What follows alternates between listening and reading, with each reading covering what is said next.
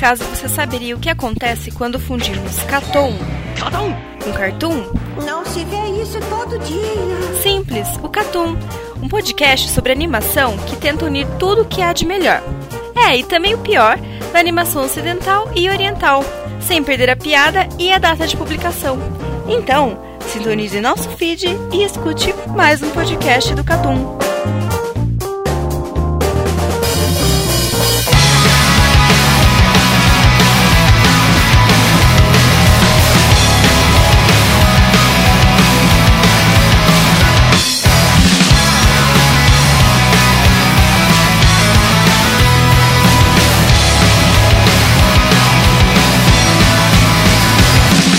The love line に僕らは歩き慣れてきた日々も問うた夢はあんた Sejam bem-vindos a mais um podcast do Catum. Nesse podcast contamos com a presença de Lucas Dantas, Tá pegando fogo, bicho? Carlos Thiago Maia, Esse é o primeiro podcast que faz sentido falar chama, chama. Ero Marques Churrasqueira de controle remoto. e Rafael Valente. Salve. E para esse podcast trazendo uma obra que a gente comentou bastante no nosso Catum Wiki dentro do Catum Plus, a gente vai voltar aqui para falar de Eno Shoboutai, também conhecido como Fire Force. Durante o Catum Plus a gente comentou durante as 12 primeiras semanas, mas como o anime é 25 episódios da primeira temporada, a gente decidiu fazer um podcast só. Então a gente vai comentar sobre a animação, a gente vai comentar sobre a recepção da obra, a gente vai comentar sobre toda a polêmica com a Kyoto Animation, sobre os personagens, sobre o Eti, o que, que é bom, o que, que é ruim. Também a gente vai focar bastante se é possível fazer uma segunda temporada. Então é isso, para o cast.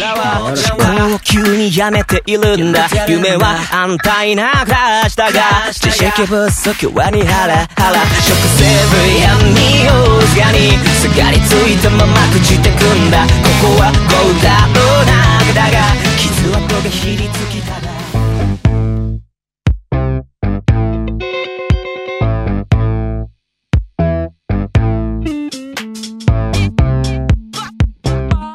vale a pena a gente comentar um pouco do autor, né? Falar um pouco do Okubo. Ele ficou bastante popular com Soul Eater. Soul Eater nunca foi um dos mangás mais populares do Japão, mas ele ficou bastante popular ali no período entre 2008 e 2009 por conta do anime. É, ele tem um estilo muito peculiar, um estilo muito peculiar que se você ver qualquer mangá dele, você, você já chama atenção. E eu acho que assim, querendo ou não, é, Soul Eater e, e, Fire Force, eles são diferentes, mas digamos que ele se fixa numa temática e explora ela das maneiras mais diversas possíveis. Né? É, o, o lance dele parece ser esse, esse negócio de explorar um, um universo de alguma forma, assim. E ele tem um estilo extremamente característico e único. Eu acho que é um dos. É que assim, é, autor de mangá geralmente é único, né? Assim, tenta pelo menos ser o único, ser diferente. Cada autor meio que coloca seu estilo, mas ele é um cara que tem um, um estilo que se destaca, acho assim, no meio dos shounens. Eu tenho essa visão, pelo menos, de que é, é muito fácil reconhecer quando ele tá desenhando um mangá. Esse lance que você disse de ele explorar, digamos que uma temática específica, assim, isso é muito claro no próprio Soul Eater, é, em comparação também com o Eno Shoubutai. Beleza, no Soul Eater é uma coisa um pouco mais normal pra nossa realidade. Coisa de Halloween, esse tipo de coisa, toda temática envolvendo Halloween, mas ele faz a mesma coisa em algo completamente diferente e completamente inexplorado. Ninguém nunca teve essa ideia, que é a ideia de padrão de Fire Force, a ideia original de Fire Force. Então ele explorar todo esse lance do fogo, das mil possibilidades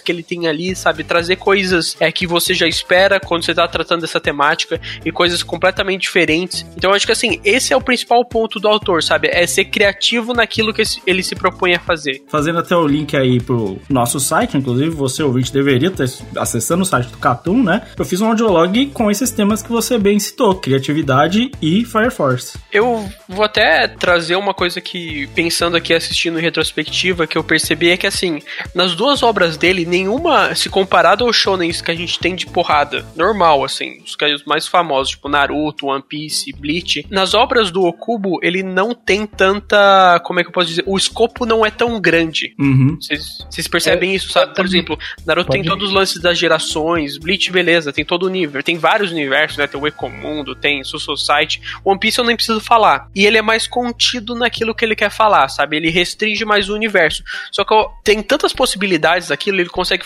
criar tantas coisas diferentes que eu acho que, mesmo ele restringindo, diminuindo o escopo, ele consegue ser bem criativo dentro daquilo. O que eu sinto dele, tipo, como a gente falou, as estruturas de, de Shonen são muito parecidas com, com Bleach, com One Piece, com, com tudo, tá ligado? É tipo, não, pô, tem essa saga aqui, vamos fazer essa saga, o, o desenrolar dessa saga vai, te, vai levar para outro lugar, a gente vai fazer o desenrolar da próxima saga e tudo mais. Mas o cara é tão criativo que ele consegue diminuir tanta coisa e, e ao mesmo tempo expandir, é bizarro, tá ligado? É, eu, eu, eu, gostei disso que você tá falando, de tipo assim, você reduz, reduz pra aí você poder trabalhar mais aspectos, e eu acho que você falou da fórmula, é meio que pensar. Geralmente no Shonen não tem, tem um lance meio de, ah, você tem que derrotar esse cara, e depois desse cara você tem que derrotar esse cara, e depois desse esse cara. As coisas deles são. Não tem meio que essa ordem. Ah, você tem uma, uma relação que nem. Usando o exemplo do Ino Shobotai dos capitães, mas não é tipo, ah, você tem que derrotar agora todos, desde até o primeiro e chegar. Não, tem nada disso, tá ligado? Eles só estão lá e eles vão fazer parte dessa história. E tem uma coisa também é que quando a gente termina muitos desses shonens, fica aquele, aquela coisa, né? Faltou trabalhar isso, sabe? Ah, faltou aquilo. Por exemplo, vamos, vamos supor lá, o Naruto tem os samurais, que é apresentado no fim e, sabe, não tem trabalho nenhum com relação àquilo. Uhum. Em Bleach, porra, posso citar vários. Várias coisas que não foram trabalhadas. Inferno, personagem que apareceu e nunca foi usado, o rei, sabe? Várias coisas. E no Shobutai, como o escopo é menor, você não tem esse pensamento, sabe? Oh, ficou faltando aquilo. Aquilo ele deixou quieto e a obra passou e ele não tá trabalhando. Quem faz isso é o One Piece, mas o One Piece faz isso em um bilhão de capítulos, né? Sim. Tipo, a gente tem que ter um, espaço muito longo. É o lance de. Ele meio que vira e fala: ah, são bombeiros. Então, bombeiro é esse mundo. E esse mundo é de bombeiro, então tudo que tem a ver com bombeiro. Ele explica tudo disso aí e acabou, né? Não tem muito. Ele não precisa se perder em outros aspectos. E é o, o que eu sinto às vezes em Shonen é que às vezes ele se perde. Eu acho que é uma coisa, não é nem só de Shonen, histórias no geral, né? Filme, que seja. Você tenta trabalhar certos aspectos divergentes ou diferentes e às vezes você dá uma escapadinha, saca? Você se perde um pouco. A gente no podcast gravando, a gente se perde. Imagina o cara fazendo um mangá de 300 capítulos. Assim, e o que eu acho maneiro toda na, na questão do estilo e da temática, assim, eu não posso comparar com Soul Eater, porque eu não cheguei a nem ler, nem ver Soul mas na questão de ir no show voltar é que ele pega toda a limitação que ele colocou dentro do, do tema ali que ele quis fazer e usa o, essa limitação como um modo de criar mais coisas novas dentro daquilo ali. É, tem um autor lá de ficção científica, o Asimov, ele fala que, tipo, quando ele criou as três leis da robótica para escrever os livros dele, achou que aquilo ia dificultar ele a continuar escrevendo, mas aquilo deu várias novas ideias para ele fazer os vários livros dele sobre robôs e o Caralho 4. E eu vejo que isso acontece com o Eno Shobutai. A questão da limitação dele acaba ajudando bastante o, o desenvolvimento da, da história e a criação de, de novos personagens, novos poderes ali dentro do, do anime. Isso é bem legal de se falar, cara, porque, assim, eu tô na. Eu e o Lucas, principalmente, estamos aqui na área criativa, né? E uma coisa que eu ouço muito tempo em publicidade é que muitas das vezes você se restringir te ajuda criativamente, saca? Então você ter essa perspectiva de moldar as ideias e as ideias já, já restringirem também ajuda você a não fugir muito. Você não tem um escopo gigantesco onde você precisa trabalhar trocentas mil coisas. Na verdade, você pode cada vez mais melhorar a sua ideia. E nesse sentido, eu acho que esse autor ele tem um diferencial muito grande, assim, no que a gente pode pegar assim do mercado de shonen, que é o conception de mundo dele. Ele, ele concebe muito bem todas as ideias de mundo, todas as ideias de mundo dele são claras, ele consegue se desenvolver naquele sentido. E tanto em Soul quanto em Fire Force, as coisas que acontecem ali não são, como o Lucas falou, é uma estrutura ou algo assim. Não, as coisas acontecem no mundo. E é por isso que a gente tem essa perspectiva, talvez, de ser algo muito grande dentro de uma, um local pequeno de acontecimento. Por quê? Porque o cara ele concebeu tão bem as ideias ali naquele conceito que tudo faz sentido naquele mundo e o mundo em si é grande, mas a gente não tem essa perspectiva porque a gente tá acostumado com os caras apresentarem trocentos mundos depois, né? É, e eu acho que tem essa questão de que você falou de ele tem esse trabalho de visual envolvendo criatividade dele e tudo mais, e ele costuma basear tudo em volta desse universo dentro dessa, desse mesmo espectro visual, e aí tudo meio que se encaixa ali dentro. E aí eu vou falar uma opinião particular minha, eu acho ele é um dos meus autores desenhistas de mangá favoritos, como desenhista, porque, cara, eu acho muito irado os universos que ele cria. E, e muito por causa dessa questão de função, que nem a gente vai comentar isso, tipo, ele pega o lugar onde os bombeiros ficam e aquilo tem um sentido, e tem um sentido pra história, e ainda assim ele pega vários elementos contemporâneos, né? Ou da nossa cultura pop, que seja, e ele sempre mescla. Soul Eater tinha essa pegada Halloween, mas eram os caras que vestiam roupas como os moleque veste e tudo mais, cara tatuado, o que seja, e que tinham cada um um design extremamente único e, cara, o mundo fala por si só, entendeu? Então, porra, eu sou muito fã do trampo dele. E eu acho que às vezes ele foca nos detalhezinhos que passam despercebidos. É aquela coisa que a gente vê, pelo menos nos primeiros episódios do Ken, sabe? Você não cria só o conceito, beleza, do universo, do, do personagem, mas você tem que criar todo o entorno para validar aquilo. Uhum. Em Soul Eater, você tem, beleza, o personagem, você tem todo aquele universo bastante focado em Halloween, mas você coloca algumas outras coisas que nem eram necessárias, mas que dão mais valor para aquele universo ainda. Como, por exemplo, a gente tem lá o Sol e a Lua do Soul Eater, e no Showbotai a gente tem várias outras coisas, como por exemplo, é, as igrejas, o jeito como é, é, é as cidades que contribuem para você cada vez mais é, se aprofundar naquele universo, conseguir entender ele e ao mesmo tempo para aquilo ser crível, sabe? Ele cria mundos diferentes, mas que ele coloca tantos elementos ali dentro que assim nunca vai ser discutido porque aquilo tá lá, mas você aquilo faz tão parte do universo que torna a sua experiência crível, sabe? Você acredita naquele universo. Isso demonstra que ele é um, um grande designer, né? Porque no CERN, assim, o design é, é o quê? É a estrutura funcional, né? Não é coisa bonita nem nada, não. É uma coisa que funciona. E nesse sentido, narrativamente, o design dentro de um quadrinho e depois, posteriormente, dentro de uma animação, ele também tem que ser funcional narrativa visual da história, né? Então, um exemplo maravilhoso que o Prime acabou de apresentar das igrejas e das sedes aonde estão os bombeiros. Cada sede é de um jeito diferente que representa o estilo e a forma como aqueles bombeiros percebem e atuam naquele mundo. Então, o design ali de produção, o design de arte, né, a direção de arte, funcionando perfeitamente para tu apresentar as ideias do mundo. Isso é foda, tá ligado? Você tem tão bem o bagulho construído que na hora que você vai pirar, o bagulho faz sentido, mano. Ninguém tá falando, pô, tirou isso da bunda. Não, Eu tá ali, mano. Nunca vi ninguém discutir, ah, so- a lua com cara de Soul Eater é zoado. Ninguém vai falar É isso. maneiro. Porra, é maneiro pra caralho, mano. Dá vontade de tatuar aquela lua, mano. Inclusive, eu gostaria que tivesse mais disso. Mais luas com cara, sol com cara, igual o Jardim de Infância. Igual Valente. o Teletubbies. Tem algum outro ponto que vocês acham que é é uma coisa que é padrão nas obras dele? Bom, eu não Assim, posso falar, né, cara? é. Porque.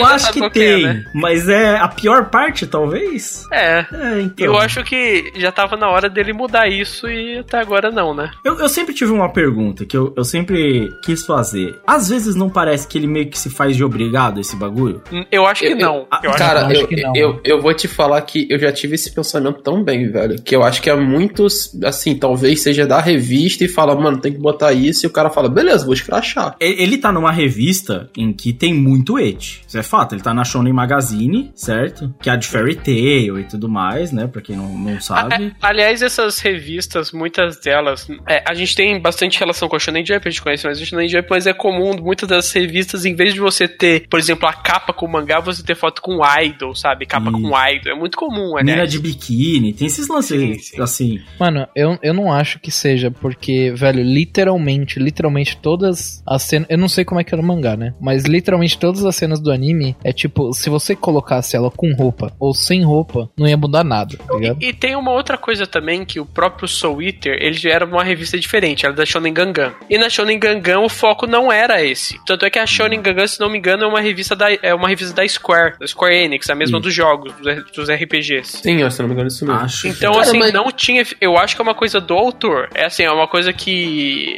É, é claro que quando a gente gosta do cara, a gente quer, às vezes, dar uma passada de pano. Não, não, mas, a mas os impressão que eu tenho é que é do autor. Não, mas você tá certo, tipo, não dá pra passar pano, e eu acho que a gente não deveria. A gente tá numa época em que essas discussões acontecem e tal. Eu não gosto da ideia de passar pano, porque eu não quero que aconteça e eu não gosto de fazer. Eu acho que essa sexualização excessiva dos personagens femininas é ruim até pras próprias personagens. O exemplo é a Maki, que é uma personagem que tem tudo pra ser uma personagem incrível, né? Ela é a mina forte, ela é do exército, ela bate nos outros, ela não é para ser sempre sexual e por causa do weight que às vezes tem no corpo dela, ela perde um, um pouco parte do impacto que ela teria como personagem. E isso zoa muito do bagulho que ele faz, né? Ou, por exemplo, a Tamaki, que assim, o personagem é reduzido a nada por conta disso. Ela não seria um personagem maravilhoso se você tirasse esse fator. Mas assim, ele ter um personagem que é exatamente para fazer isso, meio que, cara, destrói o personagem, assim. Por isso que eu achei que é meio escrachado, porque, tipo assim, o da Maki e o Theo da. O da Ribana é chato. Mas são coisas que, tipo assim, a gente vê em outros, em outros mangás e tal, e são coisas que não deveriam ter, mas por uma história de 15 anos, sei lá, tá ligado? Eu não acho exagerado. Agora, o da Temaki é muito exagerado. Parece é até escrachado, saca? É tipo, é por isso que de vez em quando o da Temaki me, me soa até É, como, ta, tipo é assim, não é Temaki, é Do, do Temaki? A do Ele fala Temaki. Com fome, né, Carlos? Tô com morrendo de fome, mano. Quatro da matina aqui, velho. Então, o Datamaki, assim, ele, ele, ele é estranho, saca? Porque é, é over num nível muito alto, saca? É bizarro, cara. Assim, é até meio misógino às vezes eu acho. De verdade, sim, assim. sim, sim, sim, mas, é- mas é real, porque, velho, assim, se você tirar o eti do personagem da Tamaki, sinceramente, ela não é mais nada na história. Sim. Não, É mas. sério, para, E- para perceber, isso é meio. Isso, é- isso, é- isso é surreal, porque, tipo assim, em Soul Eater tinha, mas os personagens que tinham et, principalmente o da bruxa, a Blair tinha, pô, vira e mexe a braçaia na porrada, ela tinha muitas outras coisas, tá ligado? É ruim, é, mas você, você tinha a importância ainda razoável da personagem existindo ali. A Tamaki não, e isso é o, é o, é o principal problema E pra a mim. própria protagonista de Soul Eater, ela não tinha, né? A não, Maki ela é a- normalzão. Mas eu acho que isso é um lance que muita gente nem considera. Não é porque o cara escreve mal, porque ele, ele escreve uns personagens muito bem. É uma questão de. E aí é, é realmente o ponto de vocês faz bem sentido, tipo, de escolha dele. Era, que- ma- é, foi mal, é maca. Desculpa aí Maca, cortar. Maca, é maca. beleza. Maca. Que, por exemplo, a Ribana, ela é um personagem que, se você tira o et dela, ela é um personagem que é totalmente contrassenso com o et. Porque ela é uma mulher que não aceita ser comandada por nenhum homem, não quer estar em nenhum homem, tem até cena de que ela É, fala assim: eu vou. Mas aí, quando é o Shinra. É. Tá, você tá entendendo? É esse tipo de coisa que incomoda. Sim, sabe? demais, demais. Eu vou, eu vou pegar bastante no pé quando a gente for discutir o arco do, do quinto batalhão, porque o que ele faz com a personagem da Tamaki ali é ridículo. Mas eu acho que assim, o personagem ele não pode se excluir de ter uma característica que diminua ele. Você tá Uhum. entendendo? Então sempre vai ter alguma característica que vai acabar diminuindo. Ou é donzela e perigo, ou é, é tipo cena cômica que acaba degradando o personagem. É sempre isso. Nunca, nu- nunca ninguém sai ileso. Tá entendendo? Uhum. Então esse que eu acho o problema. Eu, eu, eu fico triste, triste demais com esse contexto, porque a gente tá vendo um cara que. Pô, a gente, olha quantos elogios a gente já não fez pra ele, né? Tipo, como autor. Cara, ele conseguiria fazer uma personagem feminina que não precisa disso, né? E ela não seria menos maneira. Não, ele fez isso em Soul Eater. Fez, fez. Não, mas a, eu tô. a Maca é um baita personagem. Mas A a, própria Maki em Fire Force também, tipo, como ela não, não tem tanto exagero como a Ribana e a Tamaki, até um personagem. Eu gosto bastante do, do personagem da Maki, a- a- aquela cena dela descendo o cacete lá no metrô é muito boa, pra mim é uma minha cena favorita do anime. E ela é uma boa personagem. É, e Mas, ela. assim,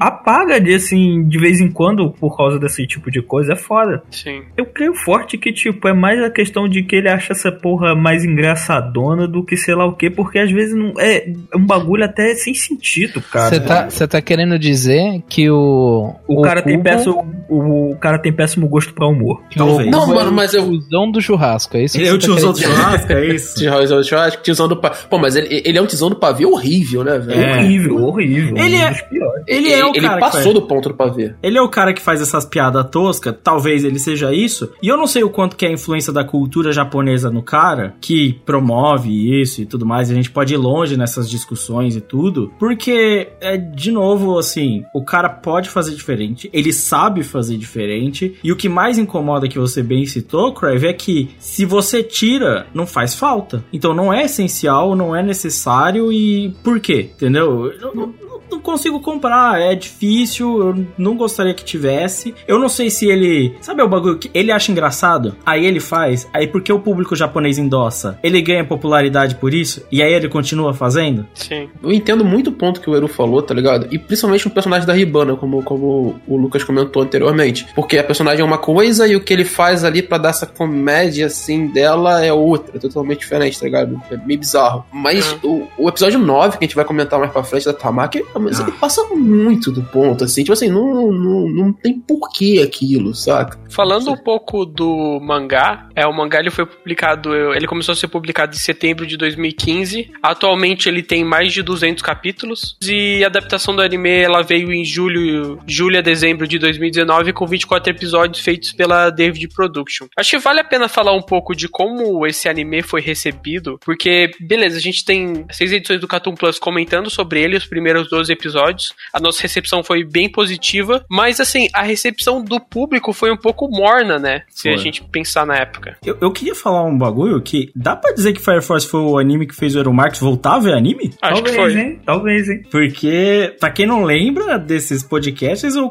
o Aeromarx só viu Fire Force. Foi o primeiro Não, e anime. depois de Fire Force foi Eizouken, é, Beastars, Mob Psycho, foi Vinland. tudo. Foi- Você viu Vinland, né? Vinland. Tá vendo Run with the Wind? Tá vendo uma coisa pra caramba agora. Não para de ver anime agora, esse menino. Virou, voltou a ser o tacão. Virei, é, mano, culpa de Fire Force. E quem abriu as portas foi Fire Force. É, pra você ver. Eu, a recepção foi meio estranha. Eu achei que no começo ele ia ganhar popularidade. E aí, os motivos que ele ganhou popularidade foi exatamente, em parte, o que a gente tava criticando. A gente viu muito, muito coisinha, foto, imagem com a Mac, né? É zoado. Você vê que ele tava ficando popular por causa da cena dela chorando, né? Ele ganhou um boost disso aí. Sim. Mas é, o- teve a, crise da- das vendas de Blu-ray lá, né? Que vendeu 100 cópias. Não é só isso, né? Ele, ele- eles tiveram que parar no, no meio do anime por causa da Kyoto Animation, que teve todo aquele incidente. E justamente foi um incêndio que aconteceu na Kyoto Animation. E Fire Force fala de, de incêndios, bombeiros, fogo e tudo mais. É. E, e não só isso, né? Também a season teve Vinland Saga, teve Given, que o pessoal gostou bastante, teve Dr. Stone. Então teve bastante anime na season, né? Você tem que lembrar mais uma coisa. Ele tava na segunda parte de, de Kimetsu no Yaiba.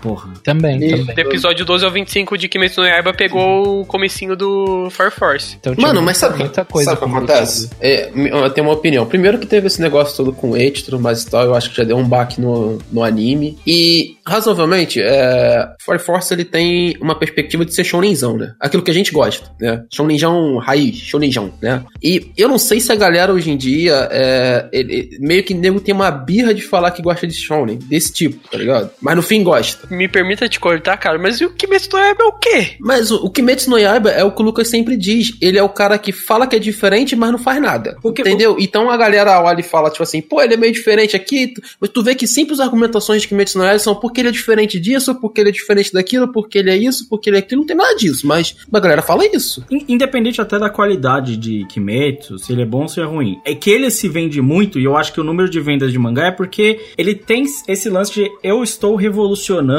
ou mudando, ou fazendo diferente da mídia. E chega num ponto que vira uma bola de neve que não tem mais como parar, e a, a popularidade dele já estourou e não para mais, e a galera continua alimentando, então ele vai continuar crescendo em popularidade. E parabéns a Kimetsu pelo sucesso que conseguiu. Agora, o Fire Force, eu acho que o que quis trazer aí é que ele, se ele tivesse lançado 10 anos atrás, ele ia fazer um maior sucesso, porque é um estilo de shonen muito porradão casqueira. Lasqueira. Os caras são, pô, é personagem maneiro porque é show, as premissas mais simples. Ô, ô Lucas, você acha que se ele tivesse, vamos supor aqui, inventar, que Fire Force saísse antes do que saiu Soul Eater e Soul Eater, Soul Eater saísse hoje, você É. acha que ele faria mais sucesso? Eu acho que se essa fosse a ordem, sim. Não, tipo, vamos supor que Fire Force saiu na mesma época que Soul Eater saiu e Soul Eater vai sair hoje em dia. Ah, faz. Eu, eu acho que Soul Eater é uma obra mais palpável do que Uhum. Fire Force, assim, na minha opinião. Mas assim, Soul Eater fez sucesso, mas um ano só, que foi o ano do anime, e foi um sucesso de tipo assim, ele entrou entre os 10 mangás mais vendidos daquele ano, mas não foi um sucesso estrondoso, entendeu? O exemplo que eu daria é um mangá que aí sim eu acho que hoje faria muito, muito sucesso seria tipo Shaman King, que eu acho que faria muito sucesso hoje, tal. A galera tá mais acostumada com vape, esses bagulho, tem uma conexão maior, né? Mas o Fire Force, cara, ele é simples na real, né? Tipo, o que que vai chamar a atenção no Fire Force? A gente chamou a atenção porque, mano, é um bagulho que a gente curte, vamos ser honestos. É o tipo de, tipo de anime que a gente curte ver. E não é o que todo mundo tá curtindo ver hoje em dia. Esses animes com premissa mais simples, que é um shounen muito mais pro ser shounen, tá ligado? Eu, eu já disse no Twitter, emocionei mesmo. Se não fosse, se não fosse o, o Et, pra mim era 10 barra 10. Me emocionei mesmo. Tô aqui pra. Tô aqui pra defender, mano. Tô aqui pra isso. Assim, teve a polêmica da venda de Blu-rays do Fire Force, que teve, acho que uma semana que vendeu 107 Blu-rays, o que é uma venda ridícula. Foi a primeira semana, se eu não me engano. Foi a primeira É, semana. Mas assim, ele não foi assim tão péssimo quanto o pessoal tá achando que foi. Por exemplo, é, os volumes de mangá eles vendiam em torno de 50, 60 mil, basicamente um volume. O que é, é claro que é o mangá da Shonen Magazine e isso pra Shonen Magazine é um número bastante alto, mas é o que mais ou menos seria um mangá bom rookie da Shonen Jump, sabe? Um bom ano de início Cara, pro mangá Shonen, o mangá da Shonen Jump, assim. É um com- comecinho legal. se eu não me engano, o Samurai 8, que foi cancelado, que é do Kishimoto e tudo mais, que teve um punch desgraçado e ficou muito, muito mais tempo do que ele deveria ficar na Shonen Jump. Se eu não me engano, ele tava vendendo papo de 30 mil na época que ele foi cancelado. Sim. Antes do sucesso que Metsu Yaiba fazia isso aí. 50 mil. Mas eu, eu vou falar até um caso que eu acho que ele também pegou uma, uma fase que não ajudou ele, que a gente tá numa fase em que a venda de Blu-ray ela já não é mais tão expressiva, né? Na Ela, verdade, nem um pouco, né? ela, ela caiu muito. E o Fire Force acabou saindo no lançamento justo no declínio máximo, assim, dos Blu-rays, mais essa questão de não ter pegado tração e tal. Eu não acho que é porque o Fire Force é um fracasso no Japão, porque, que nem você falou, cara, ele é um fracasso. Ele, ele é um fracasso de Blu-ray na primeira semana, mas depois ele voltou a vender, e normal e tal. E que você falou, pra revista, ele é uma das obras mais importantes da revista. Aham. E outra coisa, é, a gente tá falando que o mangá tinha vendas de 40, 50 mil, mas hoje as vendas do mangá já estão por volta de 230 mil, sabe, por volume. Sim. Então, assim, o negócio pelo menos triplicou, mais até, quadruplicou. Número de, de praticamente a época que a gente tá gravando, abril de 2020, as vendas do mangá chegaram a 6,3 milhões de cópias. Então, assim, ele não é,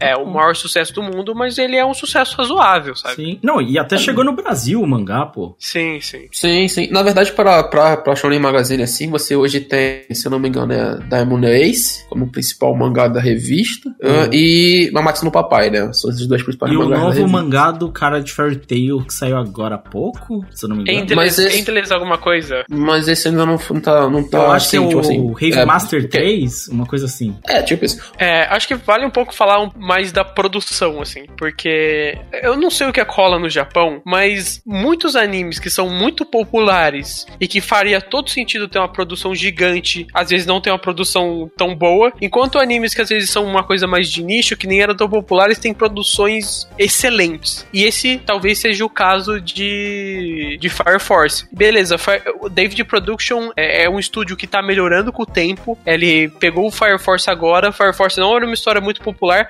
mas a David Production talvez tenha feito o melhor trabalho do estúdio desde que ele nasceu, sabe? Nossa, pode crer, mano. Foi muito, muito foda. Foi incrível o trabalho deles. Tem Jojo's também, vamos. Mas não, mas Fire Force é não, mas acima Fire de Force tá outro nível. Eu mano. também prefiro Fire Force, eu só tô falando porque aí a gente vai ser atacado pelo fandom do Jojo. Não, não, am- amamos Jojo. que a gente ama Jojo. A gente ama É, Jojo. estamos, neste exato momento estamos fazendo pose de Jojo, principalmente o Lucas, que adora isso. Eu ia falar que tem o lance de que eles adquiriram um estúdio. E aí esse estúdio que Tem me, esse detalhe, né? né? E esse estúdio que acabou fazendo o Enno Shobutai praticamente, né? É o estúdio Shaft. Exatamente. Aí pegou a Shaft, a equipe quase toda da Shaft fez em no, no Shobutai, né? Acho que isso é importante. E assim, ele tem uma equipe que é interessante. O diretor tinha trabalhado como diretor de episódio, em- até em Durarará, inclusive, vale constar isso. Ele é um diretor competente, diretor de carreira, saca? Esse cara que tá lá na indústria e tudo mais. E eu, é o que você falou, Eno Shobutai me deixou muito surpreso quando eu tava vendo que tem coisas nele que não são tão convencionais que o que mais impressionou logo no primeiro episódio foi o som, velho. Porque eu fiquei, tipo, mano, a impressão minha, esse som é meio diferente. É, Eu isso concordo. foi uma parada que, pra mim, o primeiro, a primeira cena lá que o, o Shinra ele vê que, se não me engano, vai cair uma pilastra em cima da máquina, né? Isso, acho que é E isso. daí ele manda o, o turbo no pé lá e faz um som completamente diferente. Eu falei, caralho, isso aqui é. Mano, Eu não tinha visto isso aqui antes.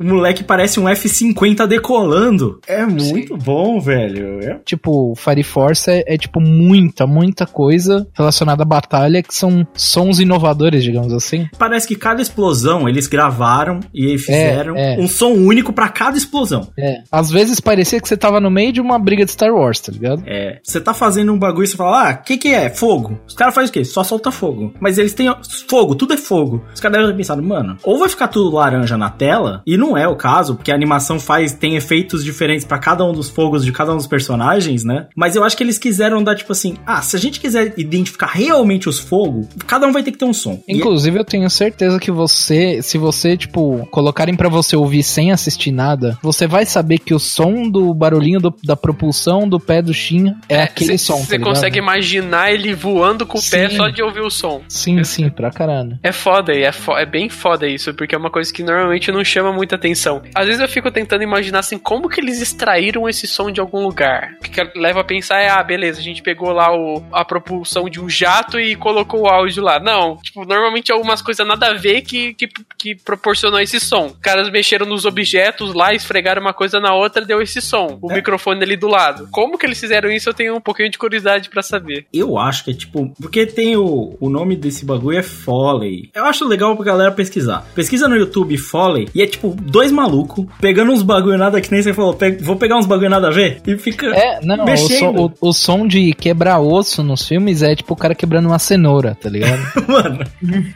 É muito foda. Mas eu acho que rolou muita edição, velho, pra ah, fazer esse não, som. eu imagino, eu imagino Nossa. que tenha sido, hein? Porque eu não a edição, vamos entrar, a edição é fudida desse anime, mano. Porra! Ô, o diretor tá de parabéns, viu? Vou falar pra você, diretor e editor, que, cara, fiquei surpreso mesmo. Eu, eu achei que ele ia dar umas caídas, mas, cara, no começo ele é bom, no meio. No meio até tem umas barriguinhas, mas ele mantém. Ele tem meio que uma estética visual própria, né? Na forma de narrar Tem. a história. Tem, tem. Tem muita dessa estética visual muito foda, cara. Eu acho a direção, assim, fantástica desse, desse anime. Como tu falou, tem mais barriguinhas ali, mas eu acho que a. Cara, é muito engraçado, porque eu já ouvi gente falando, porra, o pacing é, é diferente de, de Fire Force, sei lá, é meio estranho esse anime. Não, mano, eu, eu já cansei de brincar isso. O, o que você tá vendo é uma equipe fazer cinema em anime. Pra mim, Fire Force é isso, tá ligado? Por isso que eu brinco com Fire Force na questão de animação e produção é quase outro nível. Porque edição, é, o que vocês acabaram de parte de som, e principalmente aí, pra mim, que é incontestável do ano, assim, direção de fotografia, Porra, o foda. nível é outro. Foda. O nível é muito outro. Acho que assim, talvez. é,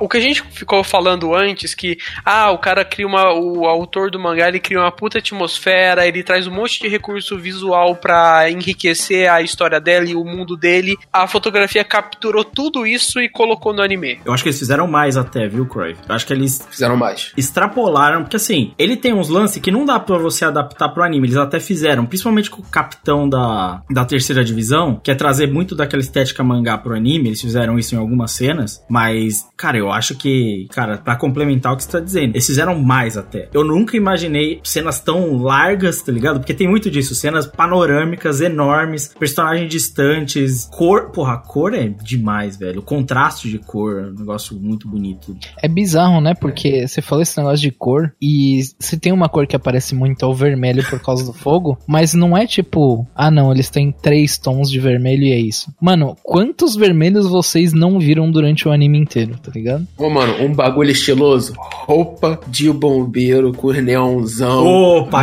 demais. Azul, neonzão azul. Pra dar aquele contraste. Toma- e, mano, e, e aquele. E quando eles começam a tampar na porrada no escuro, que só faz os, os, os LEDs passando assim, puta que o pariu, Ah, mano. Normalmente a cor do olho, o olho tem aquela seta, tipo, seta, Aham, jogo da foda. velha, asterisco no olho. Às vezes eles fazem umas cenas que é tipo, acabou a batalha, aí vai mo- mostrar o cara parado, aí parece que é tipo uma página tirada do mangá colorida, tá ligado? É, foda. Bom, Sabe uma coisa que eu achava muito irada? Quando eles tinham que por exemplo, uma missão ou pra um lugar específico, aí tinha o, aquele tanquezinho, tipo, sei lá, um tanque. É quase que um tanque, né? É, eles chamam de Matchbox. O caveirão, pô. Matchbox. É, o caveirão. Eu vou chamar de caveirão que é Melhor mais legal. É. O caveirão ali dos bombeiros andando pela cidade. e tal. Ah, Você pode ver que a cidade nunca tem carro, nunca tem trânsito, né? o caveirão lá andando e passando por toda aquela, tipo, aquelas, aqueles prédios diferentes e tal, que dava uma puta enriquecida no, no, no cenário, assim, era foda. É. Aí Foda aparece a, in- indústria lá de fundo com aquela puta negócio saindo fumaça. É muito louco esse contraste. Você bem falou, Valente, que é tipo um lugar tudo limpo, bonito, né? Mó maneiro. O oitavo Mas sabe, é uma Eu não, porcaria. eu não sei se vocês tiveram essa sensação também, mas eu senti muito, não sei se inspiração ou alguma coisa do tipo, relacionada a Final Fantasy VII, tá ligado? Porque aquela parada da indústria ser muito forte na cidade e dar vida a tudo, e tipo, tudo ser muito industrial, tá ligado? Eu Me remeteu bastante a um Final quesinho de Fantasy. Madoka, mano, sinceramente. Curiosamente, também. eu vi que na produção tem uma parte de galera que trabalhou em Madoka, É, Cláudio. até porque Tem é galera. né? O diretor, o diretor que tu falou, Lucas, se eu não me engano, ele foi assistente E de Madoka. do, né? do de Chimbo, de Amadoka, sim. O Materazo é Madoka total, aquele lugar. Sim. Oh, mas eu queria também ressaltar outra parada. Ter a sacada de fazer um. fazer uma igreja ser o bagulho de, de bombeiro lá, ser a estação de bombeiro, mano. Essa ideia é ótima. Essa ideia é Puta que pariu, é bom demais. E faz todo sentido no bagulho.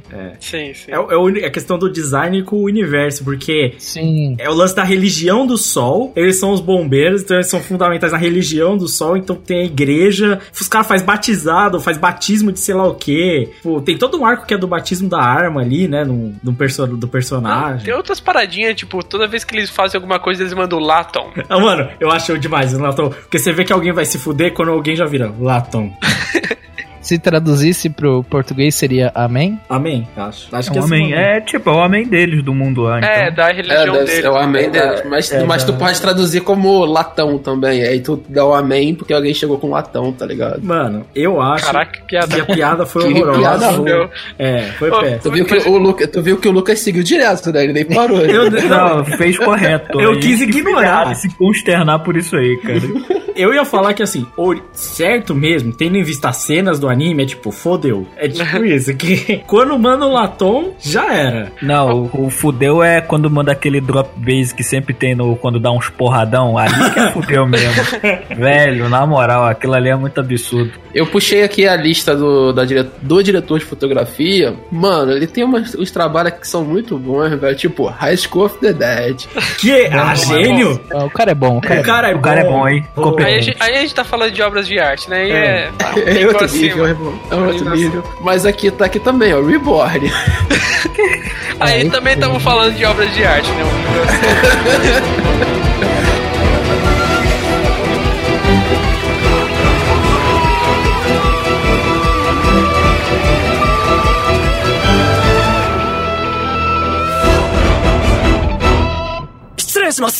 お、来たな。第八特殊消防隊大隊長。 飽きたる褒美だ。挨拶の時くらいトレーニングやめてくださいそっか。「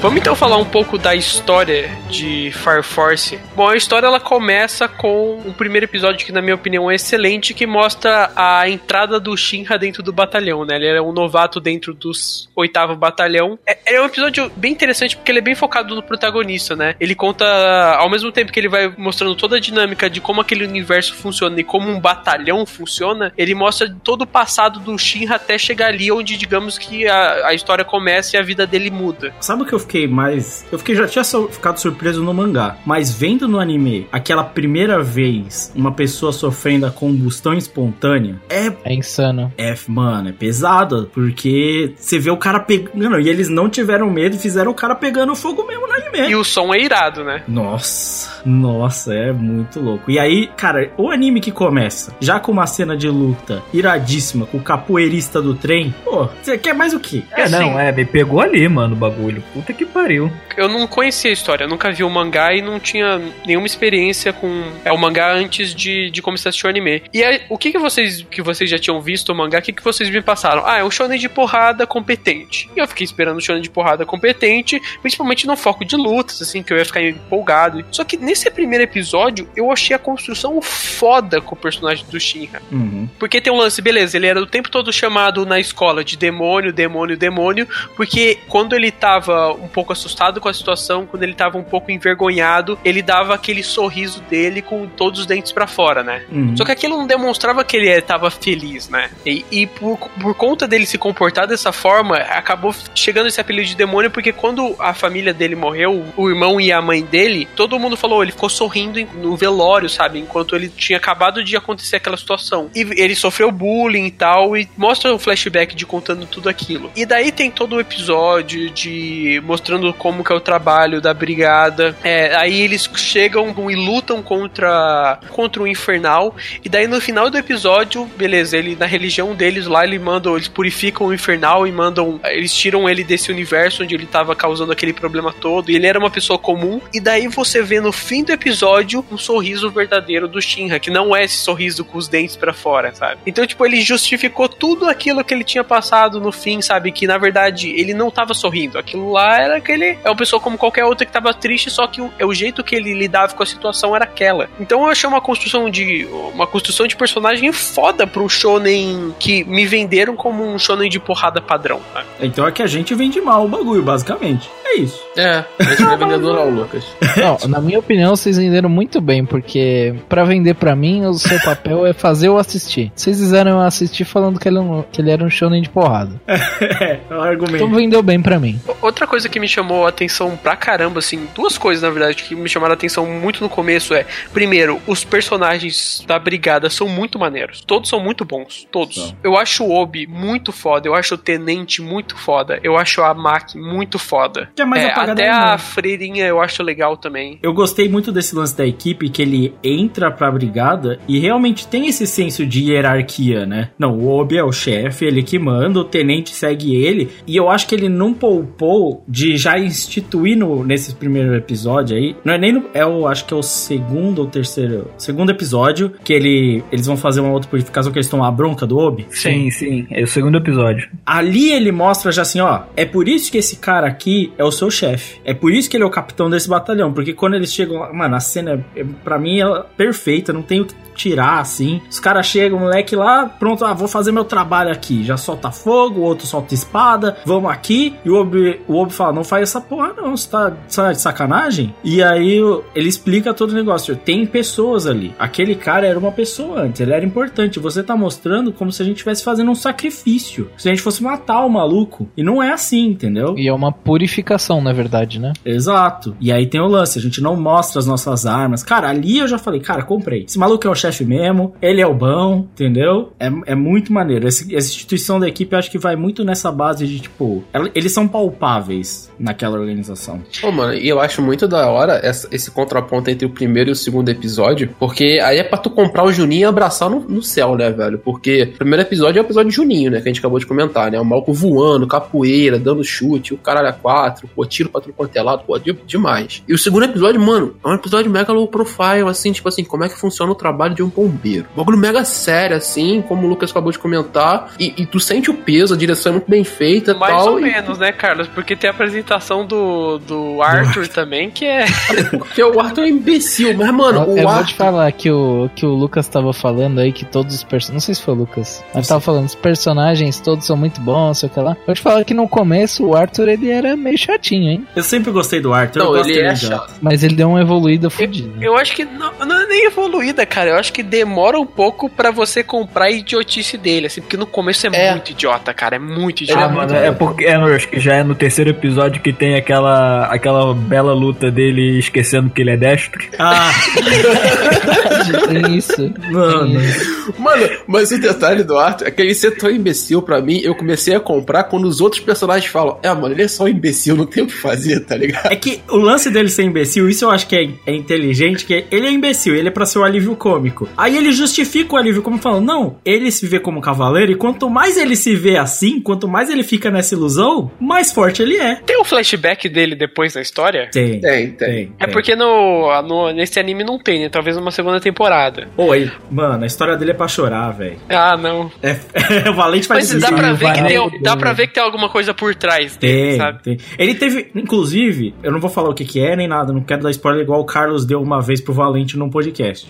Que é o seguinte. Não pro Valente, mas pra todos os nossos ouvintes. Verdade. Ouvinte Deixa bem público. claro. Eu, eu cortei do, do Puzzle, se eu não me engano. Mas o. Ele vai ter não só um, mas vai ter mais de um arco envolvendo o Arthur e quem ele é. Então tem bastante trabalho nesse personagem ainda mais pra frente. Então ele é um personagem que vai ter mais carga, viu? Mas essa piada Ah. do Destro aí é muito bom, mano. Eu acho engraçado, eu ri demais. Essa piada- Aí, ó, não precisa usar It pra fazer piada, velho. Ele consegue fazer Não, piada não, mano. boa, mano. É muito bom, porque o sorriso do Shinra também, cara, gera um, um alívio cômico bizarro, principalmente quando eles vão lá pro sétimo batalhão, que o, o, o capitão do sétimo batalhão fica assim, tá sorrindo por quê, moleque? E começa a enfiar porrada nele, tá ligado? Você vê, a, a Maki também é engraçado porque ela é mais forte que eles. Então ela senta um cacete neles na primeira. Eles vão treinar no telhado, né? O primeiro treino deles, dos dois, e eles apanham monstruosamente pra ela. Sim. Sim. É muito maneiro. Eu gosto E que ela não gosta que zoem ela, aí ela mete a porrada em todo mundo. E ela sempre fala. Isso eu acho é, é, um negócio aleatório, assim, tipo gorila ciclope. Coisa imbecil, velho. Mas é, ele não perde muito tempo, assim. Já no, no próximo. Logo depois você já tem aquele. ó, uma competiçãozinha com os novatos de cada, de cada batalhão. Torneio, torneio. Torneinho. Torneio pra dar twist de história. É Sim. verdade. Que é a O que primeira é vez que errado, aparece o o que é Joker, errado. né? É o Joker. Cara, o Joker, eu não sei vocês. Ele é muito juninho. Mas eu gosto Eu demais. gostaria, eu gostaria muito de ver o Joker mais na história. Infelizmente ele não apareceu. Tô- Vai ver. Você vai ver. Vai ver. Você vai ver demais. Hashtag vai. Hashtag chega. A gente tem esse gosto no final do anime, né? Que ele já. Mano, ele, ele tem uma luta, né? Real no anime. Não, Sim. tem, assim, Um espaço de um luta. quarto de luta, né? E já é incrível pra mim. Pô, mas quarto. é- o poder dele é estiloso demais, né, velho? Cara, Porra. ele é estiloso. O cara tem tapa-olho, gente. E tem mais de um personagem com tapa-olho nesse anime. Ele E tem tapa-olho e tem um chapeuzinho lá também que acho massa. Ô, Lucas, e o melhor, faz sentido? Faz sentido. Maneiríssimo. Eu gosto de personagem isso, tapa-olho. isso pra mim não, não significa nada. O que significa é lutar fumando, mano. É o Sanji. O que faz mais sentido ainda no lugar que você controla fogo, né, velho? Exato, Exato. cara. Eu acho maravilhoso, cara. O, cara. o poder do cara é o do cigarro, nicotina. É o, é o segundo Nicochamba? É o... É nicotina, mano. Cara, crianças não fumem, faz mal. Mas, cara, é, ele é o primeiro grande mistério, assim, na obra, né? Tanto é que, logo no episódio 3, o Joker já fala que o irmão dele tá vivo. Ele fala que o irmão dele tá vivo e muitas histórias iam segurar esse fato por muito mais tempo. Muito mais Uhum. tempo. E daí você já tem, digamos que, é, beleza, tem a apresentação ali dos personagens, mas não teve um grande mistério, não tem alguma coisa pra você correr atrás. E aqui ele já setou isso. Sim. Ele usa como argumento pra construir a história, ele tem que buscar o irmão, né? É- É um mistério porque você não sabe por que o irmão tá lá, o que, que ele tá fazendo, que, que, qual- que- você não sabe nada na real. Você tem um fato, e esse fato é o bastante pra te motivar a querer saber o resto. Aquele spoiler amigo, o spoiler que te instiga a ver mais. E eu acho que esse personagem é legal que no começo ele realmente parece muito vilão. E eu acabei o anime e falei, será que ele é vilão mesmo? Sabe? Ele não faz nada de mal, na real, né? Também, também Assim, ele bate tem- numas crianças, né? Ah, mas, até aí o Arthur Não, também. mas nesse anime é normal, eu vou te É, falar. é, o Arthur- O, o- o final eu vou falar que uma, uma parada que foi uma sacanagem de bater em criança, mano. Foi, Foi, foda. foi muita criança se batendo. Não só isso, tem uma cena muito bom já em Asakusa lá que o Arthur dá uma joelhada na boca de uma criança. É verdade. E eu achei muito da hora. Só deixando aqui. Não só isso, eles batem em velho também, as Akuta, tá? Não, não. Assim, vamos chegar lá. Vamos chegar lá. Mas essa é a ideia, a melhor ideia imbecil que eu já vi na minha vida. Vamos falar então do confronto que eles têm com o quinto batalhão, que é logo no começo da história, e ele vai contar todo o background da freira, né? Não, ele vai explicar qual é a da, do encerramento. Qual que É verdade. exato. Você vai finalmente É, entender. a história do encerramento é a história desses, desses episódios. Né? Exato, é isso É o, aí. É o, o encerramento da é o flashback contado da, da Iris. Eu gosto, eu gosto desses episódios, eu gosto das lutas que ele tem no quinto batalhão. Eu só não gosto do- de um ponto do personagem da Ribana. sei, eu sei qual que é também. Sabe? Todo mundo sabe. É, Era um personagem super maneiro, super foda. O poder dela é um dos mais fortes de todos, sabe? Ela consegue paralisar as pessoas, matar as pessoas sem nem encostar nela, você tá sentada. É, ela tem completa Ela tem todo o lance de se achar melhor que os outros e tal. E depois aí tem o negócio do Shin. Ah, eu sou herói. Ai, beleza, eu amo o Shin. Cara, é uma besteira. assim. Não, eu, e eu gosto também da, desse episódio é que o, o Shinra converte ela pra religião deles, cara. Ela, é, ela era ateu. Ela é ateu total, né? É ateu Tava pra na caralho. empresa, indústria, aqui é ciência, nada Aqui é desse... se- isso, mano. Eu Charlie Darwin. Subi na carreira. que- falando em seu leito de morte que perdoa pai pelas mentiras que eu falei. Foi esse momento. Nossa. Foi lindo. Rolou isso mesmo ou é. Não, isso é mentira, isso é fake news. tá assim. Esse é Ele tá me mandou essa mesmo. Cara, Você não devia Mas, ter mano, contado, eu quero é- acreditar. Se a galera que for aí testemunha de Jeová ou o pessoal aí que fica andando na rua pra te converter, velho, se eles aprenderem com um chute na cara te converte, vai ser brabo, irmão. Mano. O cara converteu na bicuda, mano. É, eu tinha que ensinar isso pra galera. Em vez de bater na porta, chamar, chega na porta, dá umas joelhadas na cara. Mas imagina um bom Aí vira com essa roupa. o, o Yasakusa lá, vira a cidade lá, irmão. Mano, Mas imagina domingo lá, 8 horas da manhã, telefonam pra você, tipo, chamam na campainha, aí em vez de um maluquinho de terno e gravata, tá um bombeiro com a roupa reluzente, velho. É, irmão, Comprei a religião na hora, Laton. é.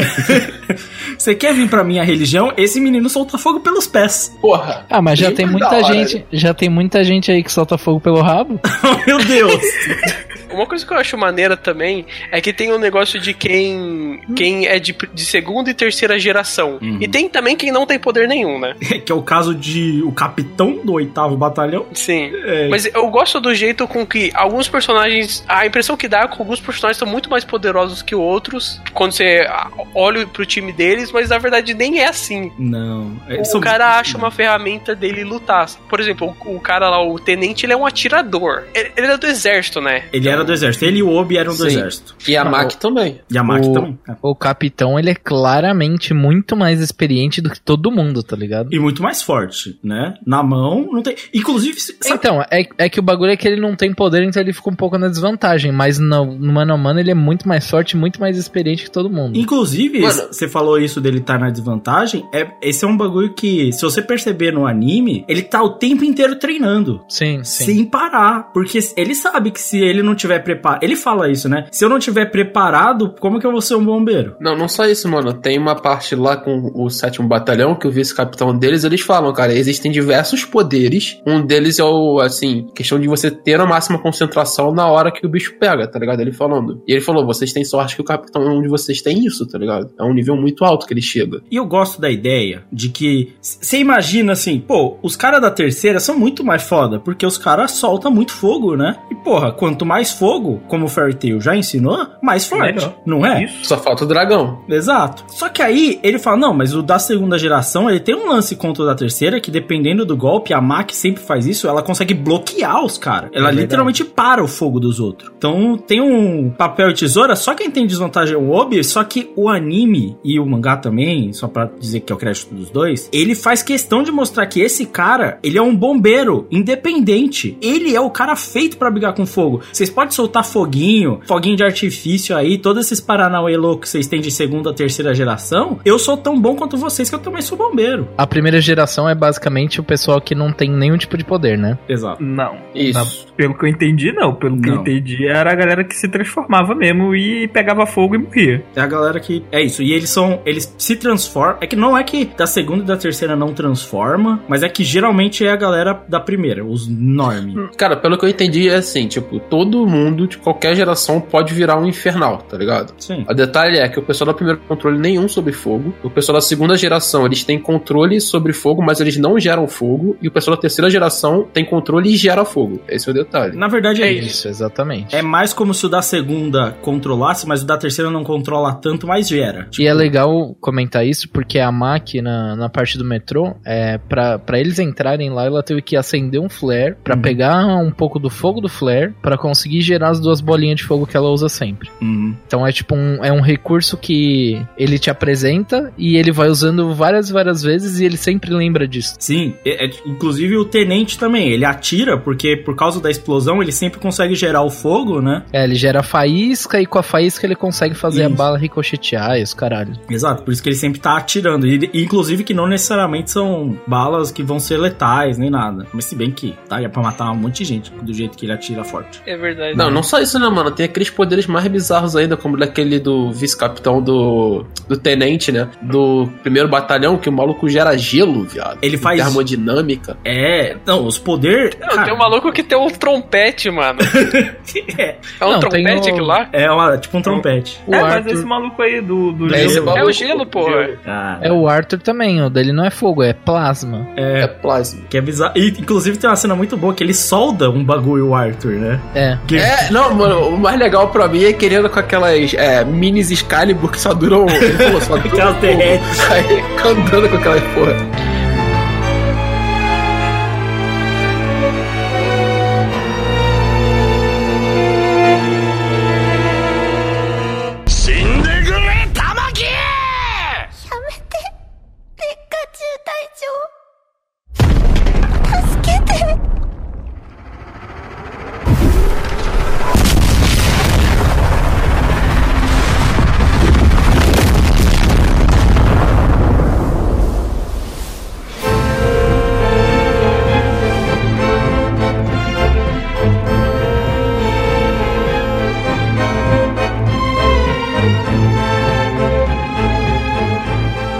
Arcos também mais legais, assim, é o que vem logo depois, que é o arco do primeiro batalhão. Ele começa já mais a entrar na trama de toda a conspiração que tem por volta das indústrias Haidima, dessa organização que aparece depois, que é essa organização dos evangelistas. Cara, é muito maneiro esse arco. Primeiro, que aparentemente o primeiro batalhão é o, o- o batalhão que tem os personagens mais fortes de todos. e tem aquele confronto do Shinra com o cara que era o. que, que foi o bombeiro que salvou a família dele, né? Que entre aspas salvou, né? Porque ele tem essa dúvida se o irmão dele tá vivo ou não. E esse cara é, participou de tudo aquilo. sabe? E o cara não quer contar pra ele é, o que, que aconteceu. Ele, em, em muitos momentos, ele parece meio suspeito também. Não, é, é legal porque, tipo assim, a conexão acontece nesse ponto porque existe uma suspeita, né, de, de alguém tá fabricando, né? Porque, vamos lá, a construção é muito legal de Fire Force porque, assim como outras obras, como por exemplo Hunter x Hunter, o autor consegue em- emendar esses mini arcos um no outro, tá ligado? Então, um mini arco gera o outro, né? Então, a partir de uma pesquisa da Ribana, né, que é até bem legal que eles falam que pra fingir que não teve a briga entre eles, eles têm que fazer um churrasco. É, a partir da pesquisa da Ribana, ela diz: tem gente fabricando os infernais assim, né? Então não, não tá acontecendo esporadicamente. E a partir disso, eles, eles começam a, a perceber as áreas, e a principal área é o primeiro batalhão. Por isso que acontece a saga no primeiro batalhão, e eles começam a investigar essa questão. Não só isso, né? Quando teve aquele aquele primeiro ataque onde eles fizeram toda aquela reza, é,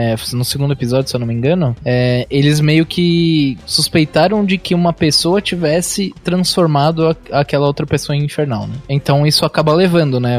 Ah, na- no episódio 2 eles tiveram a suspeita de que uma pessoa foi transformada em, em infernal e que não foi é, combustão po- espontânea, né? Sim. Aí Sim. isso leva pro outro arco que eles estão investigando essas pessoas que, que podem existir. É, Foi no segundo episódio isso, e que na verdade o cara que o cara que foi transformado lá pelos insetos não era nem dessa organização, né? Quem transformou ele foi o Joker, no final das contas. Isso. E tem uma, uma questão que é toda essa dúvida com essa religião do sol também, né? E isso é importante porque, vamos lembrar aí a questão de construção do cenário, o primeiro batalhão é um batalhão igreja, né? Sim, eles são bem mais religiosos do que você vai ver nos outros batalhões, assim e tal. Eles são todos padres, inclusive. Eles são padres. Isso é, é bem legal de falar disso, né? Que a gente falou que cada, cada batalhão tem sua própria especificidade, né? O que acontece principalmente é que o, o batalhão, o 3 e o 5, né? Que era da Ribana, eram os mais ligados a, a Hajima, né? Tu tem tudo isso. É bem legal porque ele começa a construir uma questão meio política, né? Por trás dos batalhões, né? Que existe um batalhão que são mais ligados ao exército, outro batalhão que é ligado à igreja e o outro batalhão que é ligado às indústrias. Então você, você apresenta quais são, entre aspas, os três grandes poderes que existem naquele mundo, né? E, e é bacana isso porque num universo que é, ele é o escopo é pequeno, digamos que se passa mais assim no Japão, uma indústria, principalmente de tudo que aconteceu naquele universo, uma indústria que tem o poder de produzir vários produtos, ela se torna extremamente forte, sabe? Politicamente nesse ponto. Tem várias histórias que tratam esse negócio ah, de empresas e tal que acabam, principalmente histórias de futuro distópico que empresas têm tanto poder que acabam às vezes elas mesmo sendo corrompendo de tanto poder que elas têm. Eu acho maneiro esse, esse papo que eles levam assim. Não, não é tão desenvolvido o que, que é essa indústria Haidima, mas deve ter um desenvolvimento bem bacana para as próximas temporadas. Não, e tem esse lance tá muito interligado, não só com a questão da discussão da religião no papel de controle da sociedade, mas o que você falou das empresas, a Amaterasu é o que fornece energia e que deu a nova vida para essa sociedade de Tóquio. E essa Amaterasu é controlada por uma empresa que também tá sobre a influência de uma igreja. Então, tá todo todo tipo a nova vida dessa Tóquio em um controle de um lugar só, bem questionável, inclusive. Sim. Mas, mano, uma coisa que legal que a gente não falou é que em toda essa saga do primeiro batalhão, o anime, ele realmente é um shonenzão de porrada, porque basicamente o Shinra chega e diz: Oi, bom dia, bom dia todo mundo e tal, vamos sair na mão. É, é isso que acontece no primeiro episódio quando Não, mas ele chega com aquela roupinha, aquele cap lá muito maneiro. que tem aquela cruzinha deles que tem as quatro bolinhas, quatro furos, assim, que eu acho muito irado. Então, cara, é, a parte visual é muito foda, muito foda. Mas o que, que, que, vocês acham dos três tenentes lá do primeiro batalhão? Que cara, um é todo felizão, um é todo frio e tem um que é um retardado. Eu nem lembro mais tem quem é o retardado, bicho. Tipo, o, o, que era, o, que era o, o que era o felizão, na verdade, é o mais retardado de todos, né? Exato. Que é o cara psicopata total. Não, esse aí, esse aí é um dos meus personagens favoritos aí, porque é. Reka Hoshimiya, o cara é fanático religioso, mano. Fantástico isso.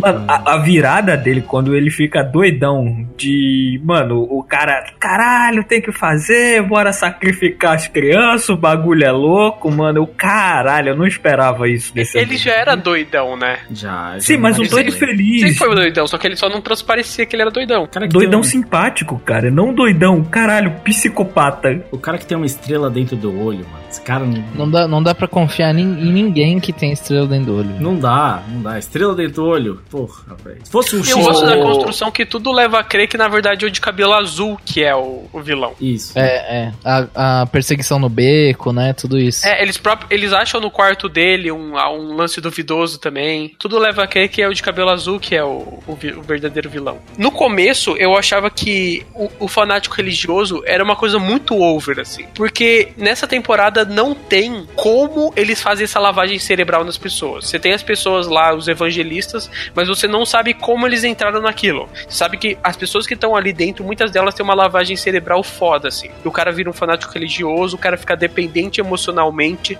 Você tem toda a história da Lisa depois, por exemplo. Mas eu, eu sentia falta de, de ter esse background de como é que as pessoas chegam daquele jeito. E por isso que eu achava um pouco over o comportamento do Reca no início. Só que depois, quando você vai ver o comportamento dos evangelistas como um todo, depois, você percebe que esse é o padrão dentro dessa religião deles, sabe? E é uma religião fundada em não se questiona. É o Deus do Sol. A gente não questiona nada disso aqui. E é uma coisa que tá irrigada em todo mundo, né? E eu acho que é um lance muito do medo, assim, também, né? É, é, também acho. E é um medo real, sabe? Um, é como a se... pessoa, a pessoa do nada pode ter uma combustão espontânea, eu, eu provavelmente temeria muito, sabe? É como se todas as pessoas que entraram nessa religião passaram pelo pelo aquele Deus que eles veem no final, o, o nome, né, o evangelista, como se todos eles já tivessem visto ele e tivessem temido ele. É, mas é, eles viram eles acreditaram que eles viram um Deus e eles acreditam cegamente nisso, entendeu? É, e também levando em conta que o, o, essa sociedade no Shobutai é toda pautada na questão da, da religião, do sol, o,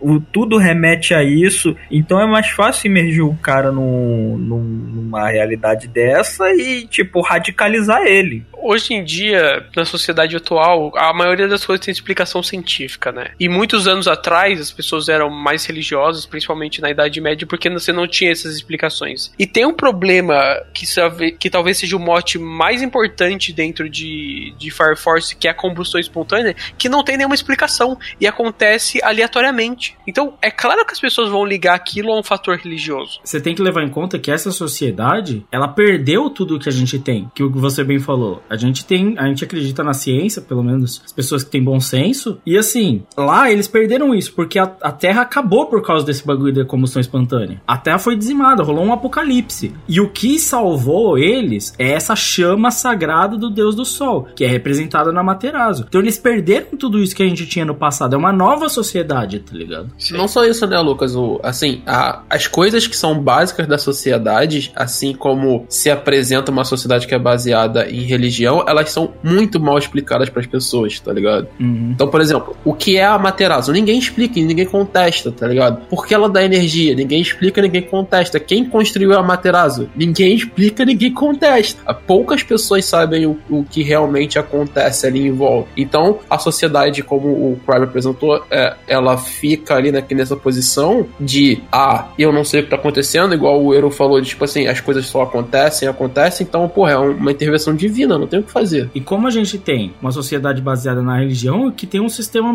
porque o cara lá que é o grande, o Papa, ele é também o monarca, que ele é o Réfeus, sei lá quanto, É, né? cara, é uma teocracia, basicamente. Sim, sim, e acabou. E, cara, os caras não têm escolha. E é o que você falou, Kraven. Imagina, você tá na sociedade que o cara pode explodir do seu lado em fogo. E aí, quem que te defende? O bombeiro. O bombeiro é parte disso. Esse sistema te protege. Então, graças a Materazzo e Deus do Sol, nós temos proteção aqui. Então, eles não questionam, não julgam. É tipo, Teve- tem três poderes principais que a gente consegue ver nesse mundo. Sendo que dois deles, a igreja e o Estado, são quase um- uma coisa só. Uhum. Então, o outro poder que poderia ser con- contestar isso, ele é pintado muito durante esse processo como um, um causador, um vilão, assim, que é a- a- as indústrias Hajima. Então, tendo até esse, esse quesito. Sim.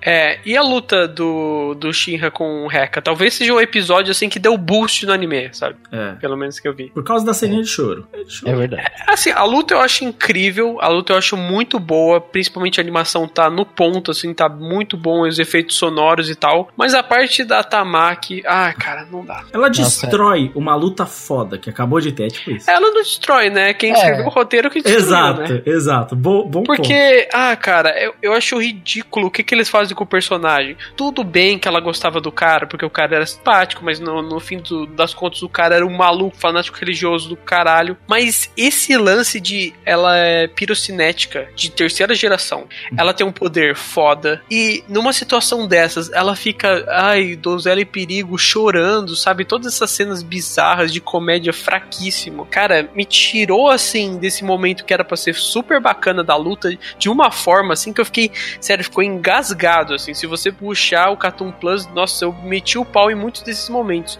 Porque era pra ser um momento tão legal que você ia aprender uma coisa nova sobre o universo, você ia ver os evangelistas, você ia ver todo esse, esse lance religioso e tal, dessa conspiração. E daí no final você tira tudo isso pra ter um personagem que poderia ter uma luta legal, que poderia ser um personagem melhor, virar donzela em perigo e ainda todas essas cenas bizarras, cara. acho isso- Não, você tira tudo isso pra poder vender bonequinho seminu, né? Sim. E vem Não, bem. tem, e a cena dela de Eti nesse episódio é uma cena fodida, porque é, é no meio de uma luta, tipo, tem uns momentos muito emocionantes e tal, e ela quebra totalmente o clima do episódio, mano. É, é uma É. cena que quebrou o episódio, assim, uma maneira bizonha. E, e assim, ele faz, aí logo depois ele repete a mesma cena. Ele faz no episódio 9 que isso acontece. É. Sim. Ele, ele fica over and over, tipo, ele começa é, fazendo com que o Rekka atacasse fogo no Shinra pra poder derrotar o Shinra, e a menina tá atrás do Shinra e pega fogo na roupa dela. É isso. Não precisava acontecer, mas aconteceu.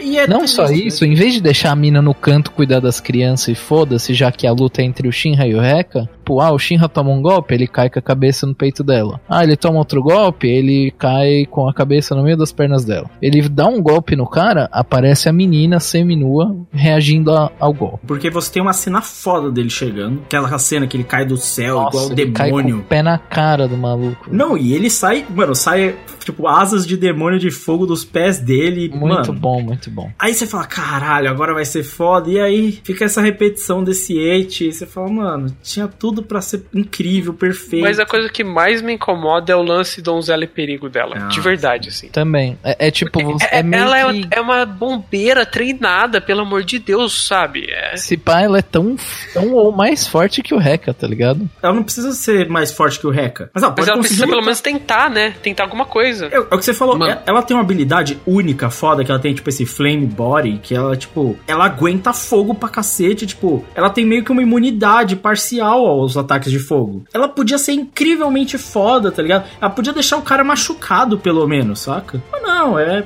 eu não faço nada, vou ficar apanhando e resistindo. Oh, mas eu preciso falar uma coisa. Fui só eu que achei o Rekka um muito parecido com o Kaiba. ah, não, para, para com isso. É, é porque os dois têm cabelo castanho e são doidos. Não, é porque tem a roupa, a roupa assim, branca. pô.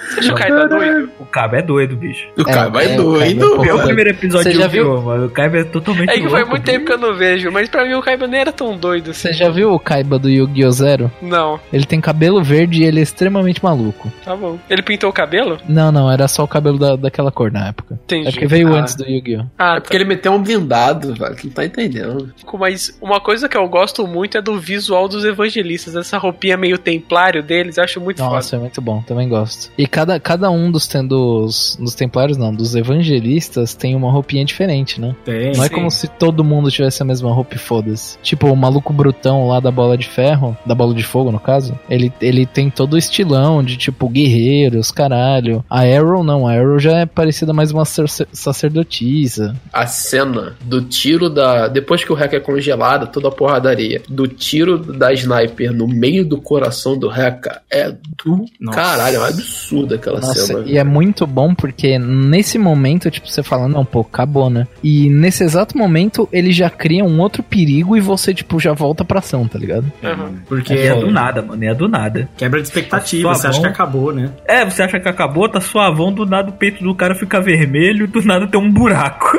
Caralho. Não, não só isso. O outro parceiro perde a mão, tá ligado? Com um tiro matei, o outro tiro perdi a mão.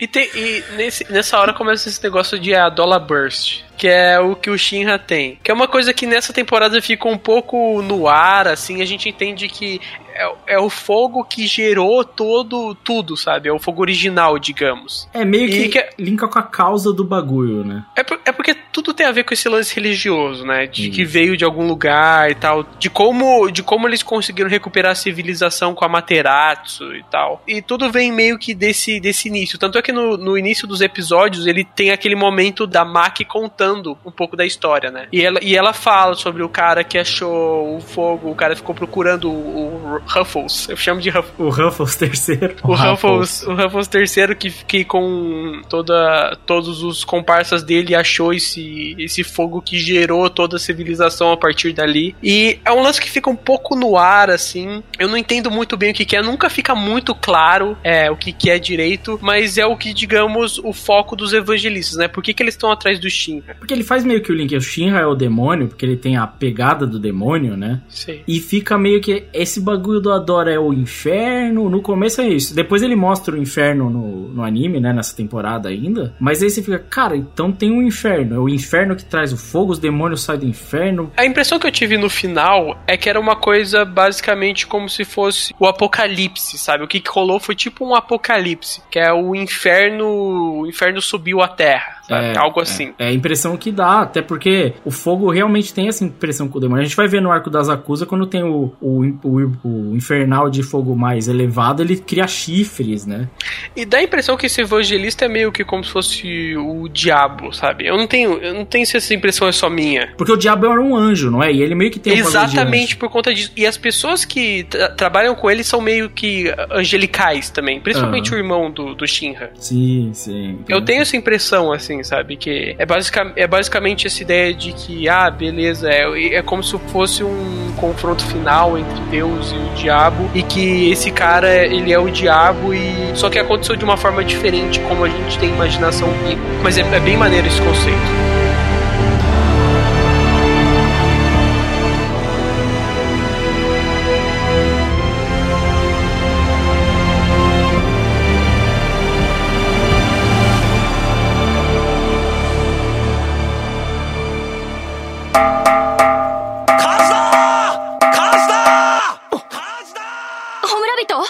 若が縁起でもねえこと言うから。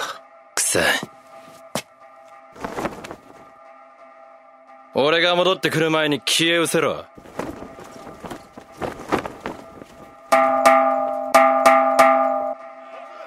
さっき飲みに誘われたばかりなんだが。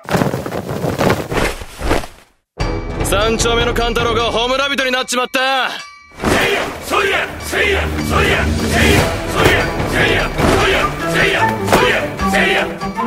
何をする気だ。始めるぞ。祭りだ。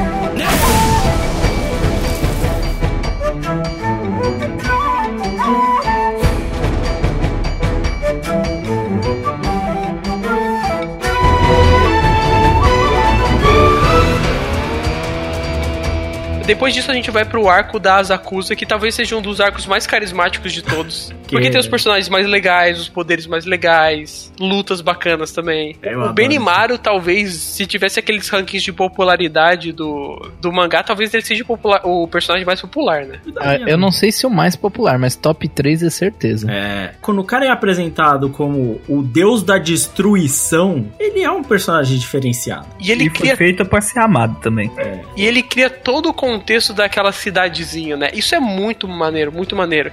Porque ele mostra lá o cara que virou um infernal, e daí, quando alguém daquela vila vira um infernal que todo mundo se conhece, todo mundo se gosta, eles meio que fazem tipo como fosse um festival pro cara, do festival da destruição. É, cara. Onde é ele vai purificar o cara e destruir tudo, e todo mundo vai ficar feliz, e todo mundo vai aplaudir, sabe? Porque eles compraram a ideia de que esse é o jeito certo de, de proceder no mundo onde você não tem muita escolha, aquilo vai acontecer. E é um distrito que vive independente do resto da sociedade, né? Tanto que a religião deles, eles não têm a mesma. o lance da religião do sol, né? Eles têm todo um lance cultural só deles ali. Porque os caras de Asakusa, o Benimaru, né? E o Konro, né? Eles são muito tão fortes, mas tão fortes que ninguém mexe com os caras. Deixa esses daí quieto, que esses daí são doidos. Então fica ali. E, cara, eles, eles partem pra Asakusa porque tem meio que uma ideia de que, cara, tem alguma relação do evangelista, eles podem estar por lá, e se a gente precisar de ajuda, os únicos caras que não, provavelmente não estão envolvidos são esses malucos aí. Porque eles não gostam da, da Igreja do Sol mesmo, né? Eles não Aham. gostam.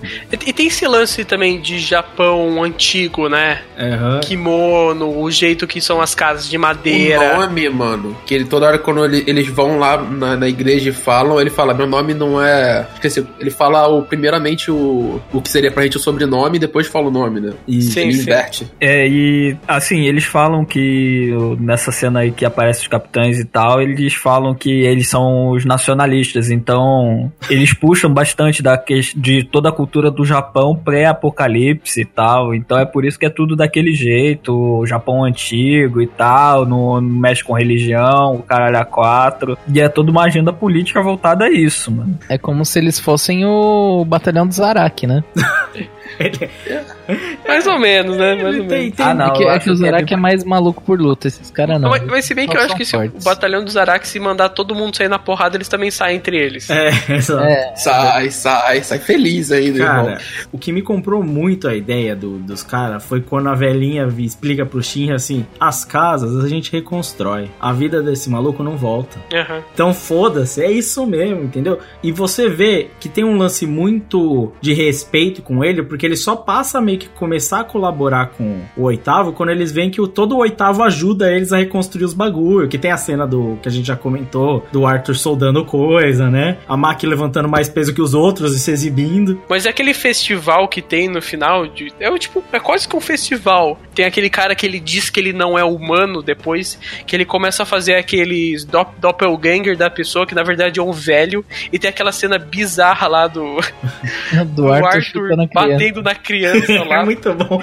Ela falou, é um velho, aí não é um velho. Vamos ver então se não é. Pá!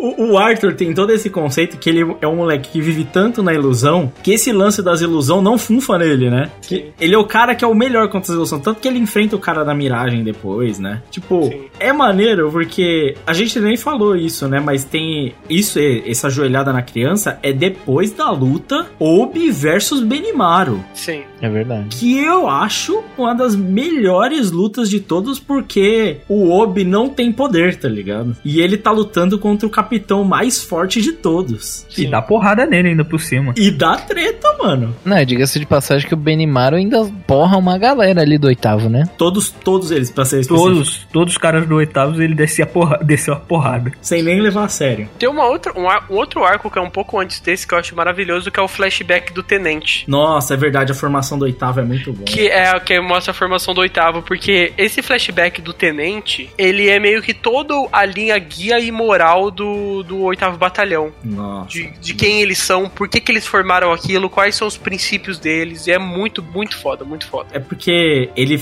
é o lance da arma batizada, né? O amigo Aham. dele, você não vai batizar sua arma, e na hora que o amigo dele virou o infernal, ele não teve coragem de atirar com uma arma que não fosse. Sim, sim. Que, porra, é emocionante. É, é aquele lance, né? Tipo, eu sou, eu sou ateu, mas na hora que aperta, né? Quando o avião começa a cair, todo mundo grita pra Deus, né? É verdade. É isso aí. E, e o Obi já se. Cara, a cena que chega o outro, os outros caras lá do, do batalhão de bombeiros pro Obi, não, mas vamos resgatar. Aí o Obi tenta meio que encarar os caras, né? Os caras tem todo um negócio de ponto, não, porque tem que bater a moral do meu batalhão alto, entendeu? Foda-se o marido da velha. Cara, Tem esse lance moral também, porque a forma com que eles tratam os infernais é muito diferente do que outros batalhões tratam, né? Sim. Quando, por exemplo, a primeira vez que aparece o terceiro batalhão, o terceiro batalhão aparece com uma galera que, tipo, distrata pra caramba, sabe? Que faz pouco caso, que não leva aquilo como uma purificação, leva aquilo como trabalho, mas eles têm outras pretensões lá. Principalmente o terceiro batalhão tinha de desenvolvimento. E não, o oitavo batalhão, além de ser a vigilância dos outros batalhões e tentar entender tudo que tá acontecendo, toda aquela conspiração,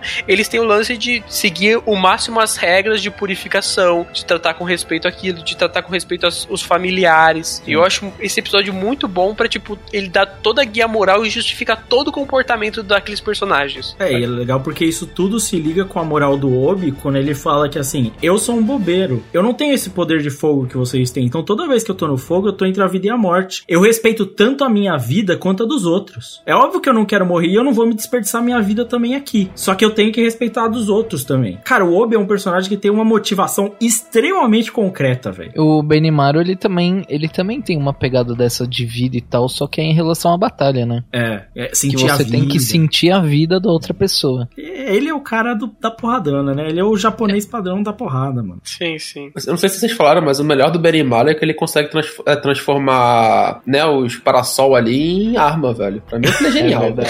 E é a primeira vez Porra. que a gente vê um personagem que consegue ser da segunda e da terceira geração ao mesmo tempo. É mas acho que ele é o único, né? Ele é, o que único, ele é o único híbrido até então, né? Uhum. É, também, também com aqueles olhos lá, a gente esperava um negócio diferente, né? Se não fosse, né? Porra, o cara tem um X em um e o outro tem um, um paralelepípedo, eu não sei. É um círculo, mano. É um círculo, é um círculo e um X no outro. Eu sei que formas geométricas são difíceis, mas. Imagina esse, imagina esse moleque jogando- Paralelepípedo. montando um Lego, velho. Não, tipo, eu vejo no videogame, eu aperto o triângulo do qual, sabe? Qual dos quatro triângulos? Qual tem? botão aqui é redondo, é triangular? Todos são redondos. Ai, maravilhoso. É, tem a luta deles contra os evangelistas também, que é bem legal, bem legal. A, a luta em dupla do Shinra contra o, com o Arthur. Nossa, muito Ah, bom. Muito bom. Eles ficam se batendo, que eles não conseguem lutar juntos. Mas é da hora que nessa deles se baterem, eventualmente eles descobrem um jeito de lutar e a luta fica fluida, que é uma beleza. É. Geralmente os caras na luta, principalmente o personagem tipo esse, o Shinra e o Arthur, eles são tipo, ah, vamos lutar, a gente solta os nossos poderes e tal. Mas ele meio que tenta sempre justificar que tem alguma estratégia envolvida nas lutas de Fire Force. Tipo, não, porque o cara de do arco vai atirar de longe e você, Shinra, você chega mais muito mais perto, muito mais fácil. Eu, eu vou ter muito problema pra lutar com o cara de longe porque eu só luto de perto. É, mas tem o lance também de, enquanto ele luta, ele ter mais distância. Sim, sim. Porque a espada é mais longa, ele vai lutar contra o cara que tem uma Morningstar e o cara tem distância também. Então, ele sim, ele tenta realmente justificar isso que é bem da hora. Você vai pular o, o fato do. a história inteira do Konro, mano? Flashback de Asakusa, mano? Pô, Ah, o flashback é. muito foda, mano. Que ele briga. Mano, literalmente o maluco briga com o demônio na mão sozinho, viado. Mano, o cara é o infernal que tem chifre. E ele parece muito com o Konro. Só pra Esse- eles chamam esse infernal de outra coisa, Oni, Oni, é Oni. é? É demônio mesmo. É, é, demônio, demônio, demônio. tradução, se eu não me engano. O cara se sacrifica e ele fica com a doença, né? Que é a é a doença da. da- É, Ele sobreaquece. Ele sobreaquece lá e ele fica com a doença lá que, mano, o cara simplesmente começa. É como se ele estivesse virando um infernal, mas lentamente, né? Não, e, e isso passa a ser um, um terror por parte do. Quando a gente vê o Shinra lutando depois, que, tipo, Isso. a probabilidade dele sobreaquecer é grande. É. Não é nem, não é nem que ele, ele, ele tá virando infernal, é como se você já tivesse passado o processo de infernal e você sobreviveu e você só tá despedaçando, tá ligado? Só sobrou o resto. É, que mostra, é legal porque mostra um limite dos poderes dele, né? Não dá pra sair, só sair usando igual um idiota. Aí logo em seguida mostra o Benimaru explodindo, maluco, tipo, bomba atômica. Porra! Mas eu só aceito porque o Benimaru, ele é pra ser o cara mais forte de todos, né? E. Não, quem disse que eu não aceito? Eu agradeço. Eu Pô, acho como, é que você não, como é que você não aceita o cara que faz um foguete com um, um teto de um prédio aleatório Mano, ele levantou o tá teto ligado? com fogo, mano. Como é que você não respeita um cara que manda todo mundo se bater, velho? Galera, bate aí, porra.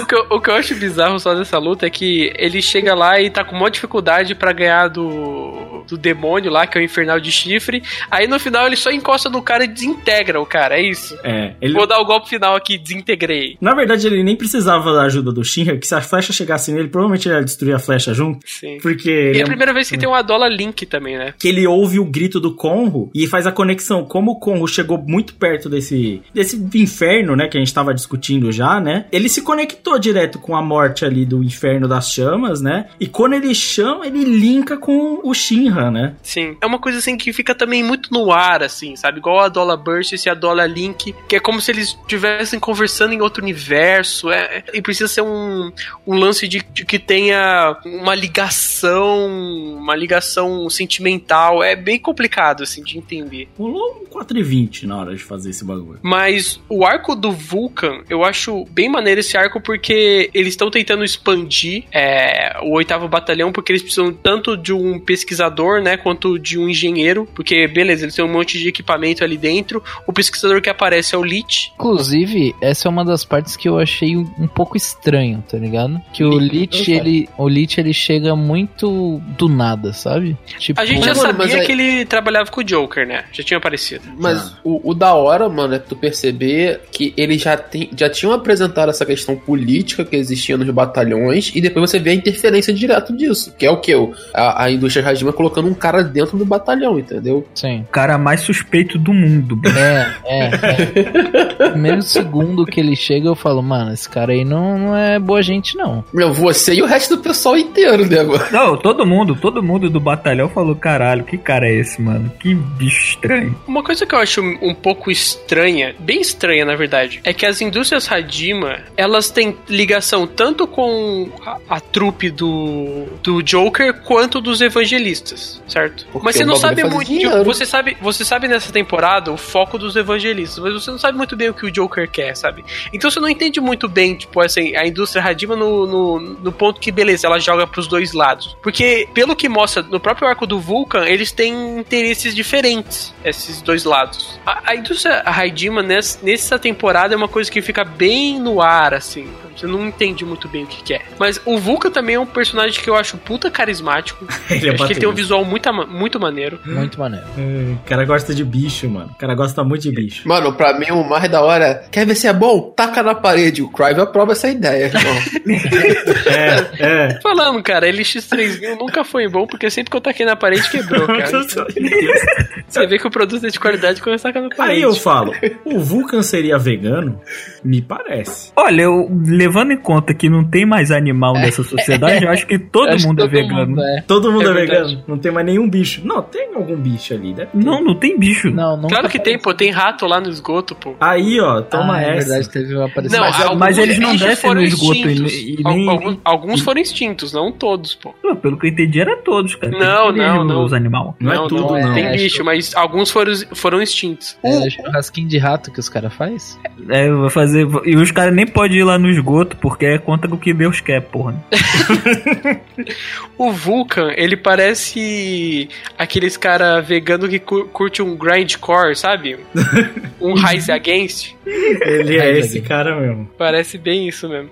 Mas, o, assim, eu gosto muito da história dele, todo o background dele, do avô e do pai dele, de que eles foram os, os criadores do Amaterasu. Eu acho muito foda isso. E também todo o próprio guia moral do personagem, sabe? De tentar retomar tudo aquilo que existia antes desse apocalipse que teve. Sem contar que as lutas que tem nesse arco também são muito maneiras, são muito maneiras. A luta do. O, o Mirage contra o Arthur é muito foda. Principalmente porque não é uma luta que é vencida. Sim, sim. Então eu acho bem legal. E, e foda é que ele desenvolve bem o Arthur nesse arco, porque é aquela coisa de que quanto mais ele acredita acredita de que ele realmente é um, um cavaleiro, mais forte ele fica, sabe? Ele tá o tempo todo perdido nessa ilusão, mas essa ilusão que dá força para ele continuar lutando. E quando ele percebeu que, porra, olha, eu só tô, tô com. Uma, eu só tô, tipo, numa- um pau de vassoura com um burrinho, sabe? Com a cara de um burrinho. Ele percebeu, caralho, sou um cavaleiro bosta. Não é nenhum pau de vassoura, mano. É tipo um cintaralho, só que com a cabeça de É verdade. burro, É o jumentaralho. É jumentaralho. Mano, é muito gênio, velho, porque, tipo, o, o, o Vulcan vai lá, monta esse todo pra ele. Aí o Arthur, caralho, não, agora eu vou sair com o meu cavalo e faz tudo uma animação bonita. Aí o, o moleque que tá com ele vira e fala, tipo, isso é sério mesmo, irmão? Porra. O que eu acho legal é que o Arthur ele é meio que um personagem que até fica meio subestimado, eu não sei. Ele fica em segundo plano boa parte, né? E aí quando ele luta a primeira vez com os caras, o Vulcan fala: Eita porra, esse moleque é forte pra caramba, então. É. Tá, mas porra, levando, cara, não dá pra levar o Arthur a sério, cara. Eu entendo totalmente a reação, cara. Ele é muito O bom. cara, o cara esquece que é destro, bicho. Mas, mano, o melhor de tudo é que você vai se acostumando com a burrice do Arthur, tá ligado? Porque é isso que o Lucas falou, tipo, o moleque é forte pra caralho. Mais pra frente a gente vai ver o quão importante é o poder do Arthur, mano. E, cara, é, é muito engraçado esse negócio dele, tipo assim, ah não, eu sou um cavaleiro e tal. E tipo assim, ah, eu não sou só um bosta, eu sou um cavaleiro, eu sou um bosta. É O engraçado é que a explicação dele desse bagulho de moral é tipo, ele pega um, ele pega, sei lá, um, uma chave de fenda, aí ele fala: "Não, mas pra eu, para eu ficar mais forte, eu preciso ter a moral". Aí ele pega a chave de fenda e aparece tipo um, um raiozinho pequeno. Aí ele pega o martelo, o raiozinho aumenta um pouquinho. Aí quando ele pega a espada, o bagulho fica uma Zweihander, two-handed, tá ligado? Foda, mano. Gigante. É maneiro, cara. E nisso a gente teve finalmente o, o Capitão Giovanni entrando em ação, né, mano? Mano, eu acho o visual muito foda desse maluco. Muito foda. Ca- Porque, é, cara, esse negócio de, de médico da Idade Média eu acho muito irado. O Era doutor isso que eu ia falar, praga, cara. né? Máscara da, da peste negra, bicho. Eu só achei ele um pouco fraco, assim. Achei que ele poderia ser um pouco mais forte. Ele parecia ser um pouco mais forte. Mas o, o lance dele é ele. Eu acho que depois vai ter outra luta que é ele com o Vulcan, né? Que ele meio que dá uma, uma justificativa que o Giovanni meio que foi atrás de tudo isso pra ganhar poder, porque as criações dele não são tão fortes assim. Tem meio que esse, esse lance de. As máquinas deles não são boas. Tanto que toda vez que ele usa uma máquina, ela quebra, ele usa outra e quebra, ele usa outra e quebra. Sim. Então ele, ele faz meio que essa explicação que eu acho.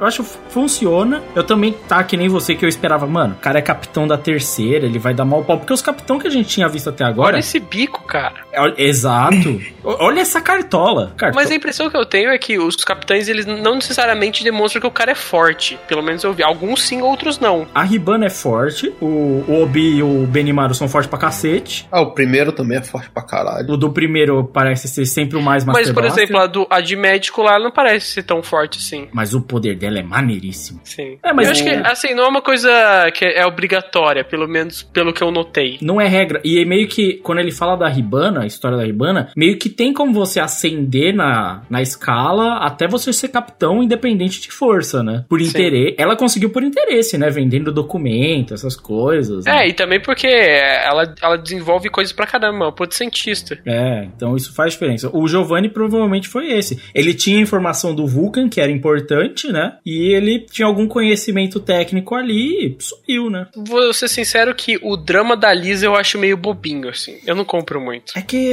ela sofreu lavagem cerebral e se você acredita nisso ou não, né? Assim, beleza, ela, ela sofreu lavagem cerebral, tem todo o lance, beleza, do, da ligação que ela tem com o Vulcan, que isso eu compro. Agora, eu não compro lavagem cerebral porque eu não vi. Uhum. Esse- essa que é a questão. Ele fala que tem, mas ele não, não mostra. Então você já pega o personagem nesse ponto, assim. E é um plot twist que, ah, legal, sabe? Ah, ela é vilã também. Ela sempre tá. É meio, é meio de- xoxo, né, velho? É. Porque tu vende uma porradaria louca com o Arthur, o, o Giovanni aparece depois e ah, razoavelmente dá um pau no Shinra, assim, rápido, né, velho? Pro Shinra ter que voltar. E é, fica, meio, fica meio sem graça, né, velho, o negócio. O bom é que as coisas são resolvidas lá no laboratório de Dexter, né? É, o que eu acho que que realmente faz o arco é a treta do Vulcan, porque o Vulcan eu acho o personagem maneiro, carismático, a história dele com o pai dele, a, a cena dele mostrando por que, que ele ama os animais, e ele é um personagem carismático, ele tem esse visual rock and roll que o Kravis citou, né? Que, mano, ele curte um Rage Against e, e curte, tipo, ficar criando essas máquinas de bicho porque sim, porque ele é loucão. E ele é legal porque a trama dele faz sentido, conecta com o Giovanni. Agora você falou mesmo, é verdade, cara. O drama da Lisa eu acho bem. Eu acho que quando ele. O Shinra vê o show pela primeira vez, eu acho meio xoxo também. E eu vou entender uma coisa, Carlos. Quando você deu o spoiler lá no Cartoon Plus, eu entendo por que, que você deu aquele spoiler, vendo agora. Porque, tipo, eu vi recentemente. Porque não é uma coisa caralho, sabe? Não é um. Como é que eu posso dizer? Um negócio que é super esperado, um puta momento. Não é isso. Não, é. Entendeu? Não, não é nem um pouco, mano. Até porque, tipo assim, na real, é, o Eru falou uma vez isso pra gente aqui, né? Tava conversando, acho que eu, o Eru e o Valente, tá ligado? É, mano, é shonenzão, tá ligado? Então quando acontece aquele negócio e tudo mais e tal, você pode esperar um puta reencontro. Mas depois tu vê como tu acabou de comentar e não é e tal, é só um- um- uma ferramenta de roteiro. Não é, nada assim, tá ligado? Pra tu dar continuidade na história. Quem é o Joker é muito mais mistério do que o irmão do, do Shinra. Sim. É verdade. Entendeu? Mas, mano, é, esse, esse arco, assim, eu curto muito um, a direção que eles fazem, até posteriormente com o Giovanni, né? Uma coisa meio Dr. Caligaro, tá ligado? Assim, com experi- um quase experimentalismo, assim, alemão, tá ligado? Expressionismo alemão. Gosto disso, principalmente na, que a gente vai falar depois, né? Quando eles invadem lá o, o metrô. Aham. É le- E eles fazem muito disso. E, cara, assim, a parte final, assim, quando eles fogem e tal, eu acho bem da hora. A sessão Dexter ali, tipo assim, aperta a porra do botão. É, muito tá ligado? É muito bom. ah, porque o campo magnético, não sei das quantas. Tomou uns bichinhos na cara. A, a Ribana, ela aparece, né? Pra Aparece. lutar. E um desses bichinhos aí acerta ela e de- desmaia ela. É, tem isso. É muito idiota. O engraçado é que a Ribana aparece e dá um pau nos caras que estão ali, né? É. Foda-se, vocês são uns bostão mesmo. Mano, a cena do Shinra entrando, enfiando a máscara do Giovanni pra dentro, velho. E depois a máscara dele saindo e pulando. É muito bom. Oh, mas eu fiquei meio frustrado do show ser tão forte, porque, mano, irmão mais velho batendo. Irmão mais novo batendo irmão mais velho é meio triste, cara. Se eu fosse o Shinra, eu ia ficar muito mais puto do que realmente, realmente ele ficou. Esse moleque cresceu longe de mim, cresceu É. mal educado. Moleque tem três anos a menos que eu, tá me dando um pau, vai se fuder, velho. É por isso que É tá só errado. três? Acho que é os três, né? É os três ou quatro. esse. Três É, ou seis, mas quatro. uns quatro pelo aí. menos. Mas ele é uma criancinha, né? Se você ver. É. Mas, cara, eu, ô, Crive, isso aí é o arco de voltar as coisas ao normal, que Fire Force tá levando tudo a mostrar que de várias coisas certas, tipo, seja bater na criança pelos motivos certos, seja bater em idoso por razão social e bater no irmão mais novo. Então vai tudo voltar à normalidade. Os ensinamentos de Fire Force é um grande choque de cultura, cara. É isso aí. Exato. É, só pra falar que tem 3 anos de diferença. O Shinra tem 17 e o Show tem 14. Pô, ele parece que tem oito, juro pra você. É, verdade. Cara, Então, digamos que. digamos que o, o show ele tem a mesma idade do Wiki de Fênix. Sim. que parece um pedreiro. é. Mas o Wiki de Fênix parece que tem 28 anos, né? Foda. Dois filhos pra criar. O Rick é pai de família, exatamente o que eu falava. Tá louco.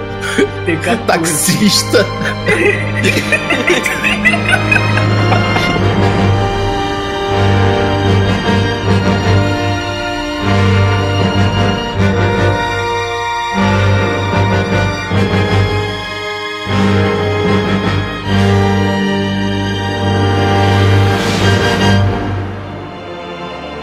やはり来たか。新楽坂部。おう約束通り来たぞ。約束？誰との約束だ？俺と翔の母さんだよ。俺に母などいない。母たる存在は伝道者だけだ。聞こうと兄弟なぞ考えるだけでヘドが出る。そんな汚い腹から生まれた覚えはない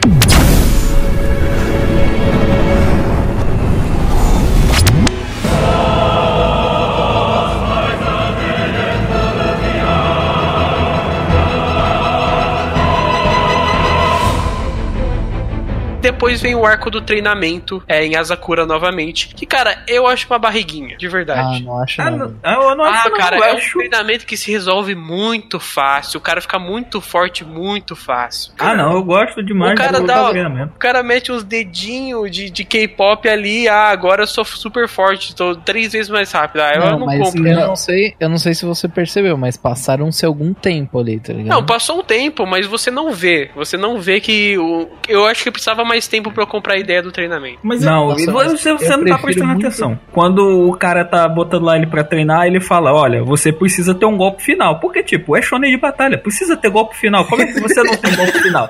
Capoeira é legal? Beleza, mas precisa de ter golpe final pra, porra, fazer aquela página dupla bonita, esse tipo de coisa, aquela cena linda.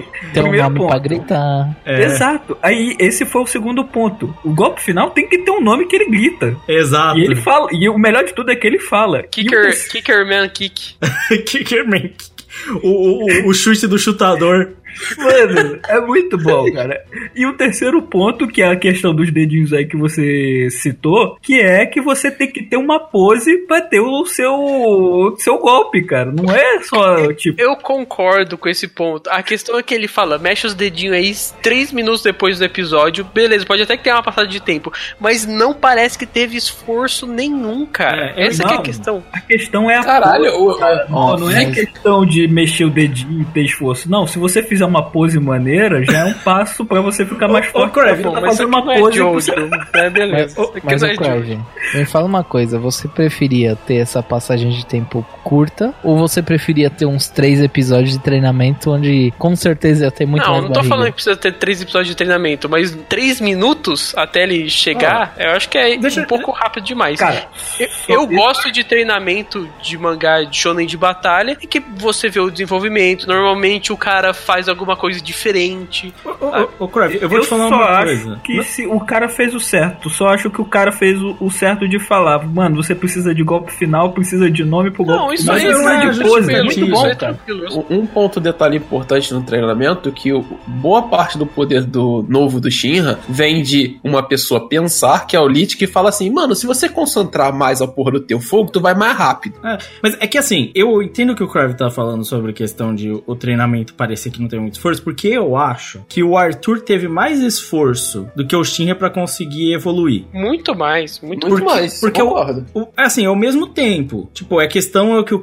eu acho que tá querendo dizer, não é se passa três episódios ou dois episódios. Eu concordo com você, mano. O Shinra, no mangá, a sensação é diferente, porque tem capítulo tal, parece muito mais, né? No anime. Assim, eu vi, não me entenda mal, eu vi o episódio hoje. Ele fala assim, mexe os dedinhos aí, dá toda a explicação, bacana a explicação. Três minutos depois ele já tá, tipo, voando muito mais rápido do que ele, tipo, voava antes e já tá preparado pro combate, sabe? É muito rápido, muito rápido. A sua crítica não é o conceito, não é a explicação, é, mano, é a passagem. E porque eu acho que o negócio do Arthur, o Arthur passa o episódio inteiro apanhando pro Benimaru, né? Ou seja, tipo, você precisa perceber, você precisa ter noção. E aí toda hora ele tá apanhando, apanhando, apanhando. Ele treina com a espada, apanha, apanha, apanha, apanha. Parece que realmente tem um sacrifício do Arthur de ter que, tipo, aprender o bagulho. E o Shinra, oh, não, faz uma pausa aí, agora fica fazendo esse bagulho. E aí você vai ficar mais forte. A justificativa vale, vale, eu acho legal. É um conceito de que é bem piada e com justificativa ali. E eu até entendo se gente não gostar, porque eu acho que faz até sentido. Mas é desproporcional com o quanto que o Arthur precisa apanhar pra mostrar que ele evoluiu e o Shinra precisa fazer. E assim, o Shinra, ele evolui muito, treinando muito pouco. É claro que o Arthur evolui, mas ele evolui muito aquela coisa, ah, você tem que sentir o peso da luta, sabe? Você tem que sentir que você tá vivo. Eu acho muito da hora esse conceito. E é uma coisa que ele usa diretamente no, na luta que ele tem dentro lá do metrô. E, beleza, o Shinra ficou mais rápido, é importante pra luta, mas no final, tipo, isso nem é o suficiente pra ele, pra luta contra o Show, sabe? Eu acho que o, o arco de treinamento do Arthur é muito mais satisfatório, assim, eu acho que muito melhor também que o próprio arco do, do Shinra, assim. Inclusive sobre essa questão de evolução do poder, eu acho que todos os personagens, com exceção do Shinra em algumas partes, têm durante todo o anime uma noção de, das características principais deles e o que eles estão melhorando. Tipo, que nem a gente falou, o Obi vive treinando, né? Sempre malhando e ele sempre tá carregando muita coisa com ele, para mostrar que ele tá sempre preparado. Então você vai construindo isso ao tempo. O Tenente mostra sempre a questão dele, tanto no background como ele, dele ser um cara muito observador, dele prestar atenção e tal, tipo, da questão dele dos sentimentos, que ele é sempre um cara muito frio, usa boné da CUT, esse tipo de coisa.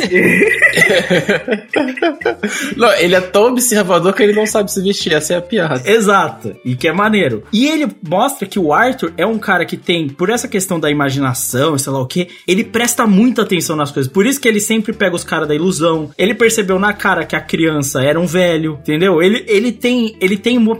E o Benimar, a primeira coisa que fala para ele, você tem bons sensos, você só se distrai muito com eles. Então você teve todo o anime a construção de quem é o Arthur, como ele trabalha. E todos os personagens têm isso. A Maki também tem isso. Falta uma Ritalina ali pro Arthur, vamos Falta. ser sinceros. Um controle. o Hajima arruma aí pro menino. É isso, cara. E eu entendo o que você falou, Crave, porque dentre todos os personagens que têm uma habilidade constantemente evoluída, trabalhada, sei lá o que, é o Shin é o que parece que mais ganha poder, tipo assim, tem um Adola Burst. Por exemplo, os outros personagens, eles têm também meio que um treinamento no desenvolvimento das coisas do Vulcan, e o que, cara, o que ele desenvolve pra Maki é muito irado. Muito Nossa, irado. é muito... Na real, é o que ele desenvolve para todo mundo, né? É, mas pra Maki eu acho mais irado, porque a primeira vez que eu vi naquela cena onde ele apresenta, você não entende muito bem para como é que usa aquilo. É, Mas é. quando você vê na prática, meu irmão, aquilo é muito da hora, muito da hora. Eu gosto muito do pinguim. Pinguim também é da hora, mas é, é aquela coisa, né? Valente se apegando a coisas específicas. Né? Mas é, eu tenho meus problemas e tal, mas eu gosto desse arco porque é meio que uma preparação pro próximo arco, que é, é o arco final e vai ser a pancadaria total. Esse arco é um arco de Battle Shonen total, assim. Sabe? Eu não acho que no Shobutai ele, ele seja tão formulaico no sentido, ah, ele tem um grande arco, sabe? Ele tem vários mini arquinhos. A estrutura dele é um pouquinho mais parecida, na minha opinião, com Boku no Hero. Aham, uhum, sim, sim. Se comparado com outros shonens, assim, de ter mini arcos. A, a, questão é que eu acho que ele é mais... O Boku no Hero tem mais altos e baixos. Ele é mais... tá sempre num, no mesmo nível, assim. Mais constante. Mais constante, mas ele funciona nessa, nesses mini arcos, assim, coisas, coisas menores que ele tem que resolver. E eles têm esse arco final, que é a luta deles dentro do metrô. Eu gosto muito da ideia de que, como não bate luz no metrô, é meio que uma terra proibida, sabe? É. Caralho, o submundo. Mas o negócio de construir o universo, né? Como eles são do religião do sol, tudo que tem o sol é sagrado. Então o que tá no submundo que você falou, então, coisa do demônio, ninguém entra ali, não. Que isso, os ruins tá aqui. Ruim, coisa ruim. E, e tem uma piada muito boa que eles estão lá, tipo, na frente da porta lá do metrô. Aí a porta começa a abrir sozinho. Os caras, caralho, o negócio abriu sozinho. Tô convidando a gente pra entrar no inferno, não sei o quê. Aí só dá o vulcão, a porta elétrica tá funcionando ainda. Não, mano, o mais da hora, eu não sei pra vocês, mas lendo no mangá, ele é muito da hora como ele, o autor desenha essa parte, porque você realmente acha que é um puta portal, assim, né? fudido, né? tá ligado? Porque ele, ele mete um meio um contra-plongé sem mostrar os, os, os, trilhos. E aí quando abre a porta e você vê que é o metrô, tu fala, mano. Eles estão estudando. O, o, cientista chega lá e mostra, ah, não, porque tem as linhas de metrô que passavam aqui, e aí a gente vai meio que entrar nesse lugar. Inclusive, o cientista faz mau papel nesse arco, que é pegar tudo que todo mundo mó shonenzado e tentar explicar tudo, né? Tudo. Inclusive o poder absurdo do show. Exato. Não, essa parte dele explicando esse poder é muito linda, cara. O Eru, chegou no, naqueles níveis que eu te falei, não chegou? Do nível não, lá de, de Jujutsu. Mano, o bullshit do poder do show é muito absurdo, cara. Eu nunca vi um poder tão apelão num Battle Shonen quanto esse, bicho. Não faz nem sentido, cara o cara produz calor suficiente para fazer o, o objeto, o, tudo se expandir, inclusive o universo, e ele muda o fluxo do tempo. o cara altera a expansão do universo. Caralho, mano. Mano, o cara deforma o tempo e o espaço. Parabéns. Me, me surpreende porque que eles estão atrás do Shinra, né? Porque aí com um poder desse não precisa, né? e eles dão uma nerfada nele, porque, pô, o personagem tá muito apelão, então a espada dele não corta. Exato. Ela só corta quando é, é pra matar mesmo. Tipo, cara, é tá mal bizarro. afiado, velho. Tá mal afiado, você não tá manjando. Eu tava achando que ele ia falar, ah, como você é meu irmão, eu tava com a lâmina pro outro lado, sabe? Eu achei que ele ia falar um negócio assim, porque, mano, ele dá várias porradas com a, tipo, a espada, a Sim. espada dele virou tipo uma marreta, sabe? Em alguns momentos Que- ele, ele bate com a parte de trás da espada, ok. Mas, eu vou, eu vou chutar aqui um bagulho, Crave. É uma explicação que não existe no mangá e eu tô colocando só porque eu gosto muito disso aqui e eu quero que faça sentido um bagulho que não faz. O Vulcan desenvolveu uma arma, o- a roupa do, do Obi lá, a roupa dele, que o cara tomou uma bala pertinho e não perfurou o bagulho, certo? Sim. Certo. Mas até aí, nesse mangá, todo mundo já era pra ter sido incinerado umas 15 vezes. Então, Exato, mano. Mano, a quantidade de calor que saiu do pé de jato desse menino tinha matado o, o doutor ali há muito tempo. Mas muito tempo, é muito calor. velho. Mano, vocês já ouviram o barulho que sai do pé do Shin? Aquilo ali é uma turbina É, mano, de um Boeing seguinte, 747. é a mesma coisa que você enfiar sua cabeça na turbina de um jato e ficar. Vamos ver o que vai dar, sabe? É isso. Mano, é, tipo isso. muito pesado. Oh, mas as lutas desse, desse arco, eu, eu gosto, acho que, de todas as lutas, velho. Vamos luta por luta, então. Acho que a primeira luta que tem é da Maki e da Iris versus o Assalto. Assault. Nossa. Nossa, muito. É muito Cara, show. essa é a única que eu não gosto. Por, pelo mesmo motivo de qualquer coisa do personagem da Tamaki. É verdade, né? Pior é que dá uma brochada mesmo. Não, é fo- não, e esse episódio, inclusive, me dá uma raiva do caralho, porque, tipo, é o, final da luta, assim, a resolução tava até boa e tal, até ela. Ai, fiquei eti, sei lá o que, e a, a, a, a freira ter que derro- derrotar o cara na panelada, bicho.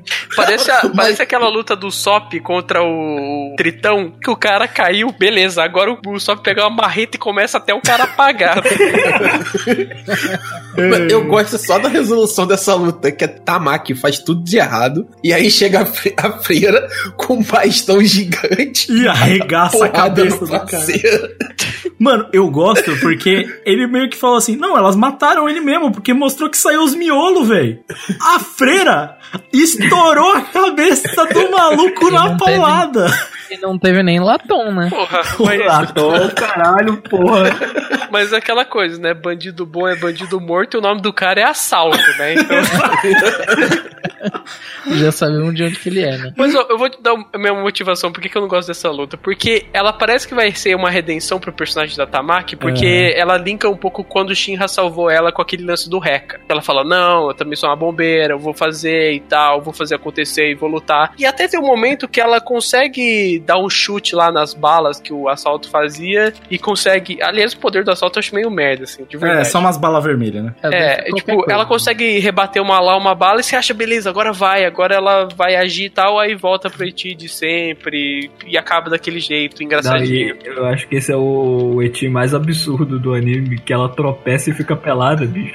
Sim. É, é surreal, cara. É É, é surreal. revoltante. O cara não fez nenhuma lógica, né? Tipo, o negócio- o negócio não. simplesmente acontece. Não, esse de tropeçar aí pra ela ficar pelada foi quando eles estavam tentando saber quem era quem, né? Quem era a Maki verdadeira. Ah, era isso? Nossa senhora, velho. Puta Mas depois pariu. teve o- Esse marcou, mano. Esse eu. Mas depois teve esse daí, que ela pula pra cima do assalto pra bater nele. Só que ela tropeça e cai com o peito na mão dele embaixo do sutiã. Nossa. Nossa, é muito ruim. Pô, mas a gente sabe que na verdade o, o Lucas acabou de falar que o poder de do assalto é meio escroto, mas o verdadeiro poder de assalto é dois caras numa moto, né? A gente sabe disso. Se ele tivesse de Juliette ali, acabou. Camisa do Chelsea. É aquela Adidas florida. Imagina, co- cola ele e o Aizen no. O, cola ele, outro maluco tá com a camisa da Nigéria, blindado de fogo. Acabou, mano. Ia ser maneiro. Ô, sabe o que é foda desse bagulho do Eti da, da, da, Temaki lá? É que, vo- se você parar pra pensar, do- desde o arco da Zakuza até o do Vulcan, a gente não tem disso, tá ligado? É, não tem mesmo, eu ia falar esse ponto. Você, É, mas o do esquece. Vulcan, o do Vulcan ela nem aparece, né? É, então. Não, é por isso. Não, mas se, se, se ele não aparece, ele faz quantos personagens? Ele já Não. mostrou isso. E mesmo quando volta pra, pro oitavo batalhão, antes dele entrar no né, ele fala que ela tá com uma suspensão que o, o bagulho não tá funcionando e não tem nenhuma cena. Que tem até o, o Vulcan faz muito maneiro, que ele bota um demônio na cruz do batalhão, que é maneiro. Mas assim, não tem nada do Eti. Aí eu falei, caralho, tá muito empolgante. Eu continuei vendo, eu falei, porra, até isso aí, tá maneiro demais. agora. E aí quebrou tudo. Se bem que pelo menos a freira, a Iris, compensou, esmagou a cabeça do cara com um cano, né? Pra, pra aliviar. Mas a luta da Maki, assim, é minha preferida, de verdade. Porque ela é muito porradeira, velho. Ela é muito boa. porradeira. Não, cara, ela sentou o cacete no maluco muito bonito, mano. O pau cantou mesmo. Vamos lembrar que o Arthur teve mal dificuldade com esse cara. Sim. Mó treta, eles não conseguiram bater bem. E veio esse cara, uma galera, e a Maki só arregaçou todo mundo, velho. Mas é, o, o negócio é, tem que deixar em conta que foi um cacete bonito mesmo, mano. Não foi qualquer cacete, não. O bagulho foi doido. Ela é muito foda, mano. Não, cara, foi- é um negócio até meio violento, assim, se você for analisar. Porque ela tá com uma barra de metal, sabe? Na cabeça dos caras. É, o que eu acho legal é que eles vêm todo malandrão. Ah, ela tem esse poderzinho. Eles vêm lutar corpo a corpo. Ela só dá uns golpes de judô, enfia todo mundo no chão. É muito bom, velho. Arregaça todo mundo até no, no murro, velho. O que eu acho da hora é que tu deu pra perceber que o nosso oitavo batalhão é todo mundo ali é linkado a Zaraki Empate, né? Que é só dar-lhe porrada com aço em cima da cabeça das pessoas, né? Mano. Só isso que o pessoal faz. Esse arco mostrou umas lutas, porque você tem o Sho e o Shinra, eu acho que é o mais away, assim, que é os poderzão maluco e tal. Mas todo o resto só mostra que soco na cara, ajoelhada na boca, funciona em todo mundo. Entendeu? Porque Funciona em todo mundo. todo Dá tiro também. tiro também. Ô, pra mim é a melhor que eu vou te dar os É o que o Voldemort devia ter feito desde o início.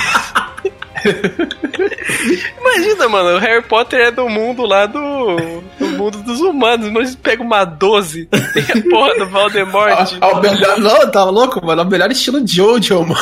O maluco puxa a Thompson assim, o vai falar a vara, tá, tá, tá, tá, tá, tá. Caramba, essa casa está cheia de magos. Acho que se eu varar ela com a minha metralhadora, eles morrem.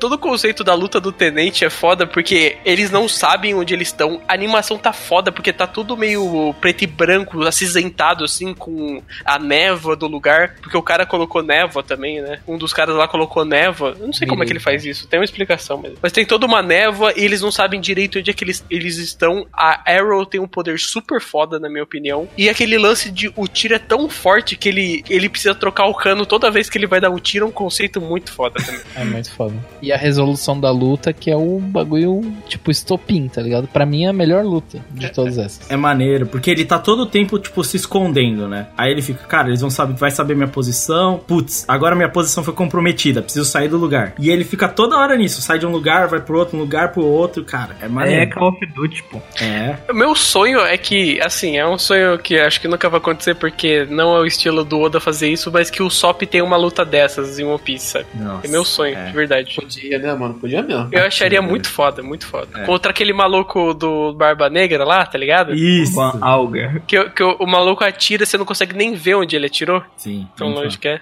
É, A gente tem a luta do Obi, do Vulcan contra o, o Giovanni e a Lisa. A- Que eu não compro muito o drama, mas eu acho a luta legal. É, eu acho ok essa luta. Cara, Porque- É mais questão Que- de conceito É, é, também acho. do que a luta em si. Porque o poder dela é ok, mas são só tentáculos, né? Tipo, Ah, mas é forte, é forte. Forte o demais. Giovanni, o Giovanni claramente não é um lutador, tá ligado? Não, ele apanha demais pro Obi. O Obi, Pelo menos ele não mostra ser. o, o Obi tem um golpe maneiríssimo. Ele finca uma escada no chão, ele sobe nela, pula e dá um suplex nele.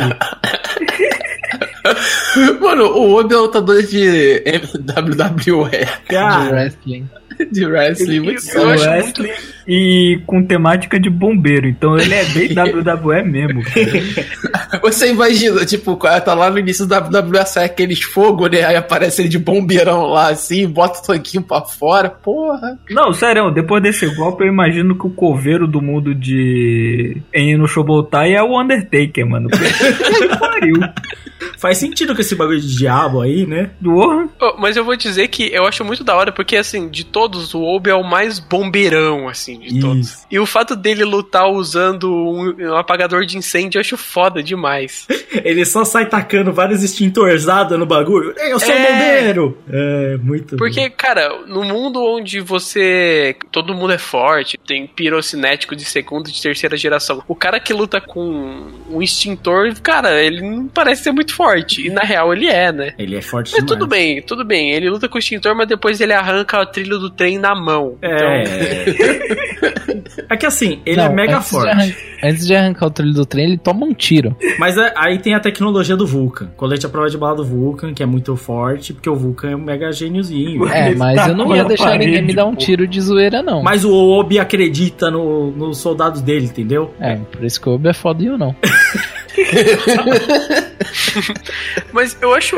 Não gosto dessa parte. Eu gostaria mais se a resolução com a Não fosse daquele jeito, cara. Eu gosto visualmente disso, porque é o que o Carlos falou lá do Dr. Caligari, de expressionismo alemão. Tanto é que tem várias cenas que são, sei lá, não sei, meio rabiscadas assim. É do mangá quase, é quase tirado Dele do mangá. manipulando ela, eu acho foda isso. Eu acho ela super forte, eu acho o poder dela forte de verdade, assim. E aquela, aquele lance, né? Todo mundo devia ser incinerado. Ela basicamente tem um corpo que é um polvo de fogo. Ela cobriu o Obi e o Vulcan com, com as garras, sabe? E os caras não se queimaram nem um pouco, tá ligado? Mas eu não gosto da resolução por conta de que, cara, aquela coisa, ah, ela é subserviente ao cara de novo, mais uma vez, o personagem é menor, sabe? Precisa ser salva por o carinha. Eu não gosto disso, de verdade. Não, mas acho que essa é a. Assim, é porque a da máquina em conta, né? Mas essa luta é a menos empolgante, assim, no final das contas. É, eu também acho. Tem a do Arthur, tem a do Arthur. Ah, é Que, verdade. ele- ele- Ah, ele- que é aquela que o Lucas tava falando, que ele sente o cara, o cara fazia o negócio lá da- das, É. das ilusões e tal. É, ele sente a Tem vida as- nas ilusões. É isso. Ele- porque ele aprendeu. A gente. Aí é o treinamento que eu acho que até complementa mais do que você falou, o Crave. No caso do Arthur, o treinamento, ele sente a vida do cara e ele vai usando. Cara, a piada dele, eu sou um cavaleiro samurai. Não, eu sou um samurai cavaleiro. Beleza. O segundo adjetivo ele vale mais, né? exato. Ai, cara, ele é, É que ele bom. fala assim: eu sou um cavaleiro samurai, mas nesse caso eu sou um samurai que virou um cavaleiro, e não um cavaleiro que virou samurai, o que é o certo. Então eu sou um samurai cavaleiro.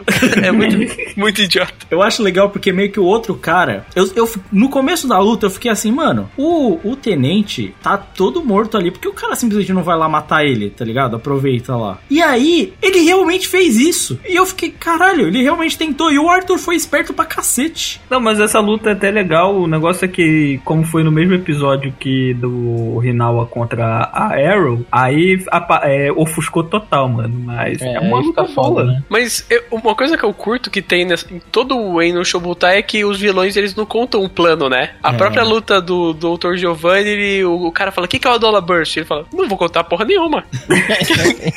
que mano é a Dollar Burst, pô? Eu sei que quer, mas aí você aprende depois. Não, e aí, quando ele começa a explicar o bagulho pro, pro Giovanni, começa a explicar o bagulho, aí acaba meio que o tempo, ele fala assim: Ah, o Shinra já chegou no show. Já fiz, já gastei meu tempo aqui com você. Agora eu tô indo embora. Tchau. É só É isso. bom demais, cara. E Show versus Shinra? Essa luta é demorada, cara. Tipo, se as outras são super rapidinhas, essa aí demora uns Dois. três episódios quase, eu acho. É do 20, começa no 21, termina no 23? Eu, Isso, é, isso aí. É isso aí. E o episódio foda não é o 21 que eu falei, é o 22. É o 22. É que visualmente a animação tá o fino do Não. fino. Eu acho muito foda que pra essa luta inteira eles trocam toda a cor do anime. É foda. Porra, mano, vai tomar no cu. Eles literalmente falam, isso aqui é outro nível. Toma. Que eles querem, eles querem trazer mais pro lado do show, né? Que o show ele é todo branco, todo claro. Sim, sim. E eles querem trazer o visual mais pra isso, né? Ele é completamente branco. A cor do cabelo dele do da pele dele é a mesma cor praticamente. É. Tem esse É meio bizarro até. Eu achava que ele tinha acontecido alguma coisa com ele, mas ele nasceu É, assim. né? mas isso eu não sei se eles explicam ou não, mas isso pode ser explicado por ele passar boa parte do tempo debaixo da terra, né? É, ele ser branco assim. Não Ou tem pode ser explicado pelo fato dele ser albino, né? É. Também. É porque o, o sorriso, ele tem o mesmo dentinho pontudo do Shinra e mesmo olho. É só cabelo e pele. Até aí, É, mas ele nasceu com cabelo branco. Até aí, É. o, a, a irmã do Erumax é negra, ele não. Acontece. Deu. é isso. Porra, inclusive outro dia eu, a, uma colega minha de trabalho conheceu a minha irmã e ela me perguntou por que, que eu sou branco, viu? Eu Fiquei bolado, velho. Mas, cara, Pô. essa cena das explicações absurdas pra poderes absurdos. Porra, a gente já falou da expansão do espaço-tempo, né? Mas o, o Shinra quebra a velocidade da luz, se desentrega e se refaz. É muito, é muito fora das outras lutas, né? Bem fora mesmo. Eles vão longe, tá ligado? É, assim, eu vou dar minha opinião. Eu acho muito da hora visualmente. Acho que a animação tá muito no ponto. Talvez é o momento onde ela mais se supera. Mas o lance emocional eu não compro muito, não. Eu não fico muito impactado, assim. Não, Não, também não, vocês. não. Mas assim, a, a luta. Pra mim, o, o bullshit dos poderes dos dois é pra mim que compra tudo nessa luta que eu gosto. Exato. Mas É porque também, depois que o cara expande o universo, foda-se o drama emocional, né? Não, cara, o, pra ah, mim. mas pra- ele foca bastante, mano. O negócio da Dollar Link, dele ele fica mostrando flashback. Ah, lembrei do momento que eu peguei na mão do meu irmão. E agora eu posso socar a cara dele.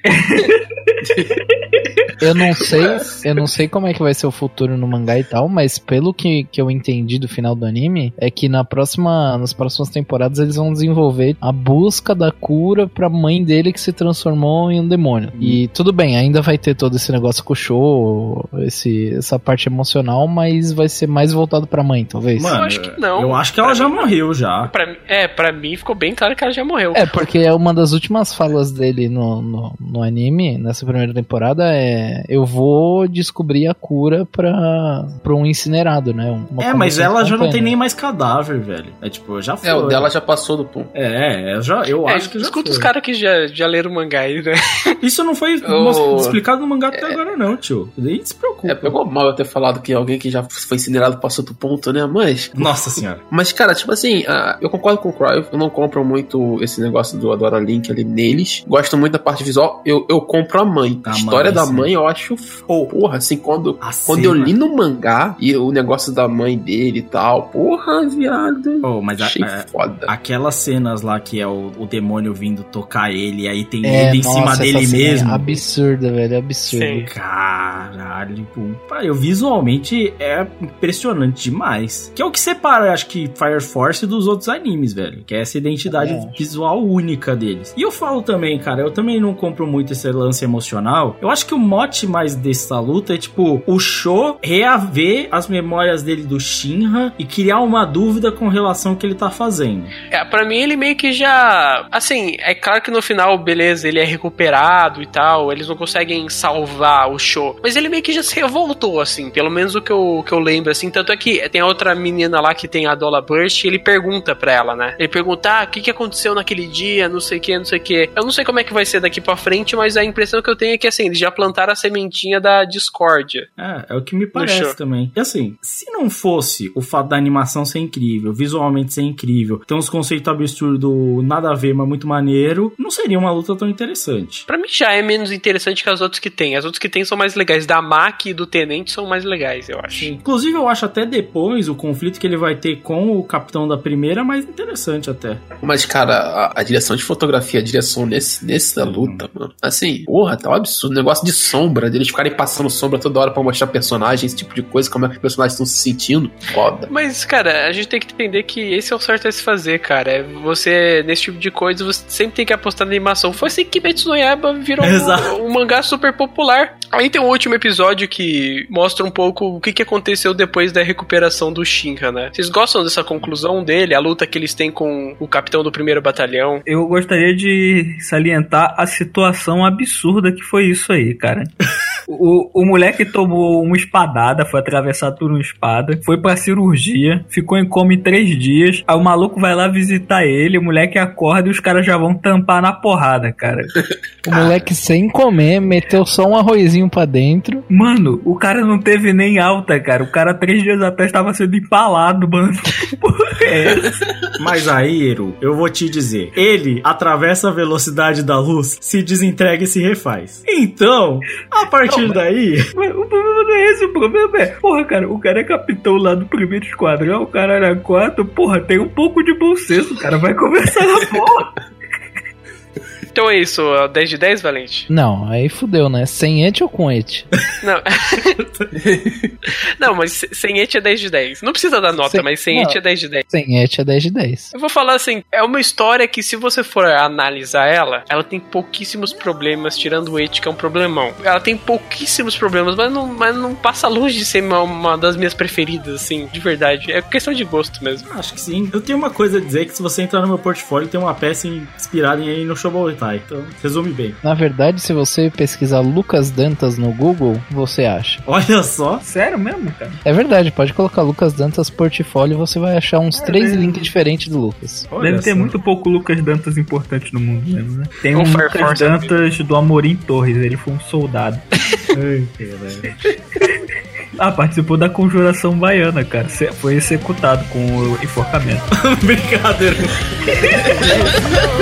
れるほど無知は笑う昨日までの談笑がかじ引き継いでる衝動の全て自分さえ知らないままで奪いたくはない脳内の想像を見れば自分に変える世界の強制は僕をむさぼり食 うく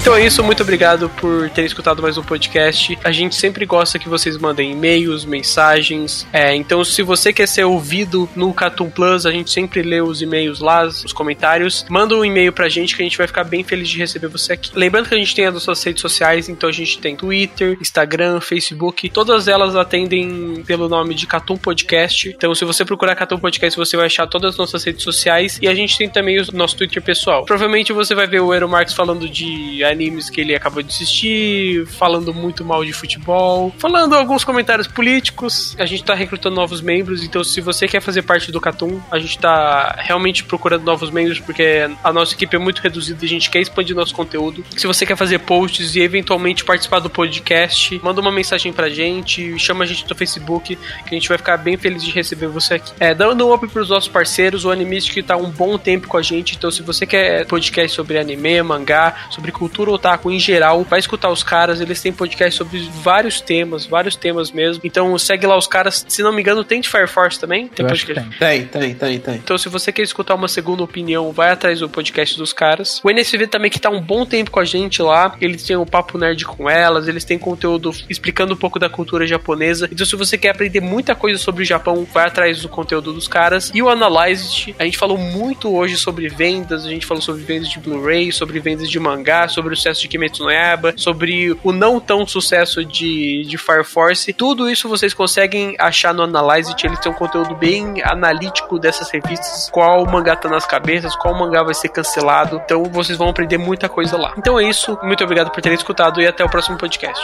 Fui. Falou. Valeu. Valeu. Valeu.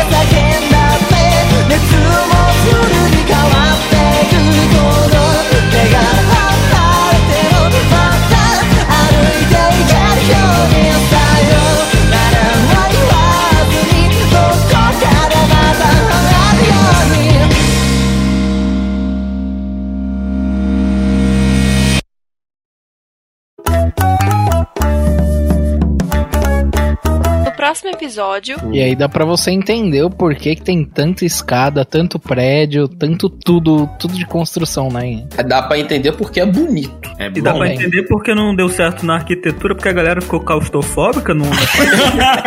Também. Também. Fa- Faz um prédio aí, o cara fez a estrela da morte.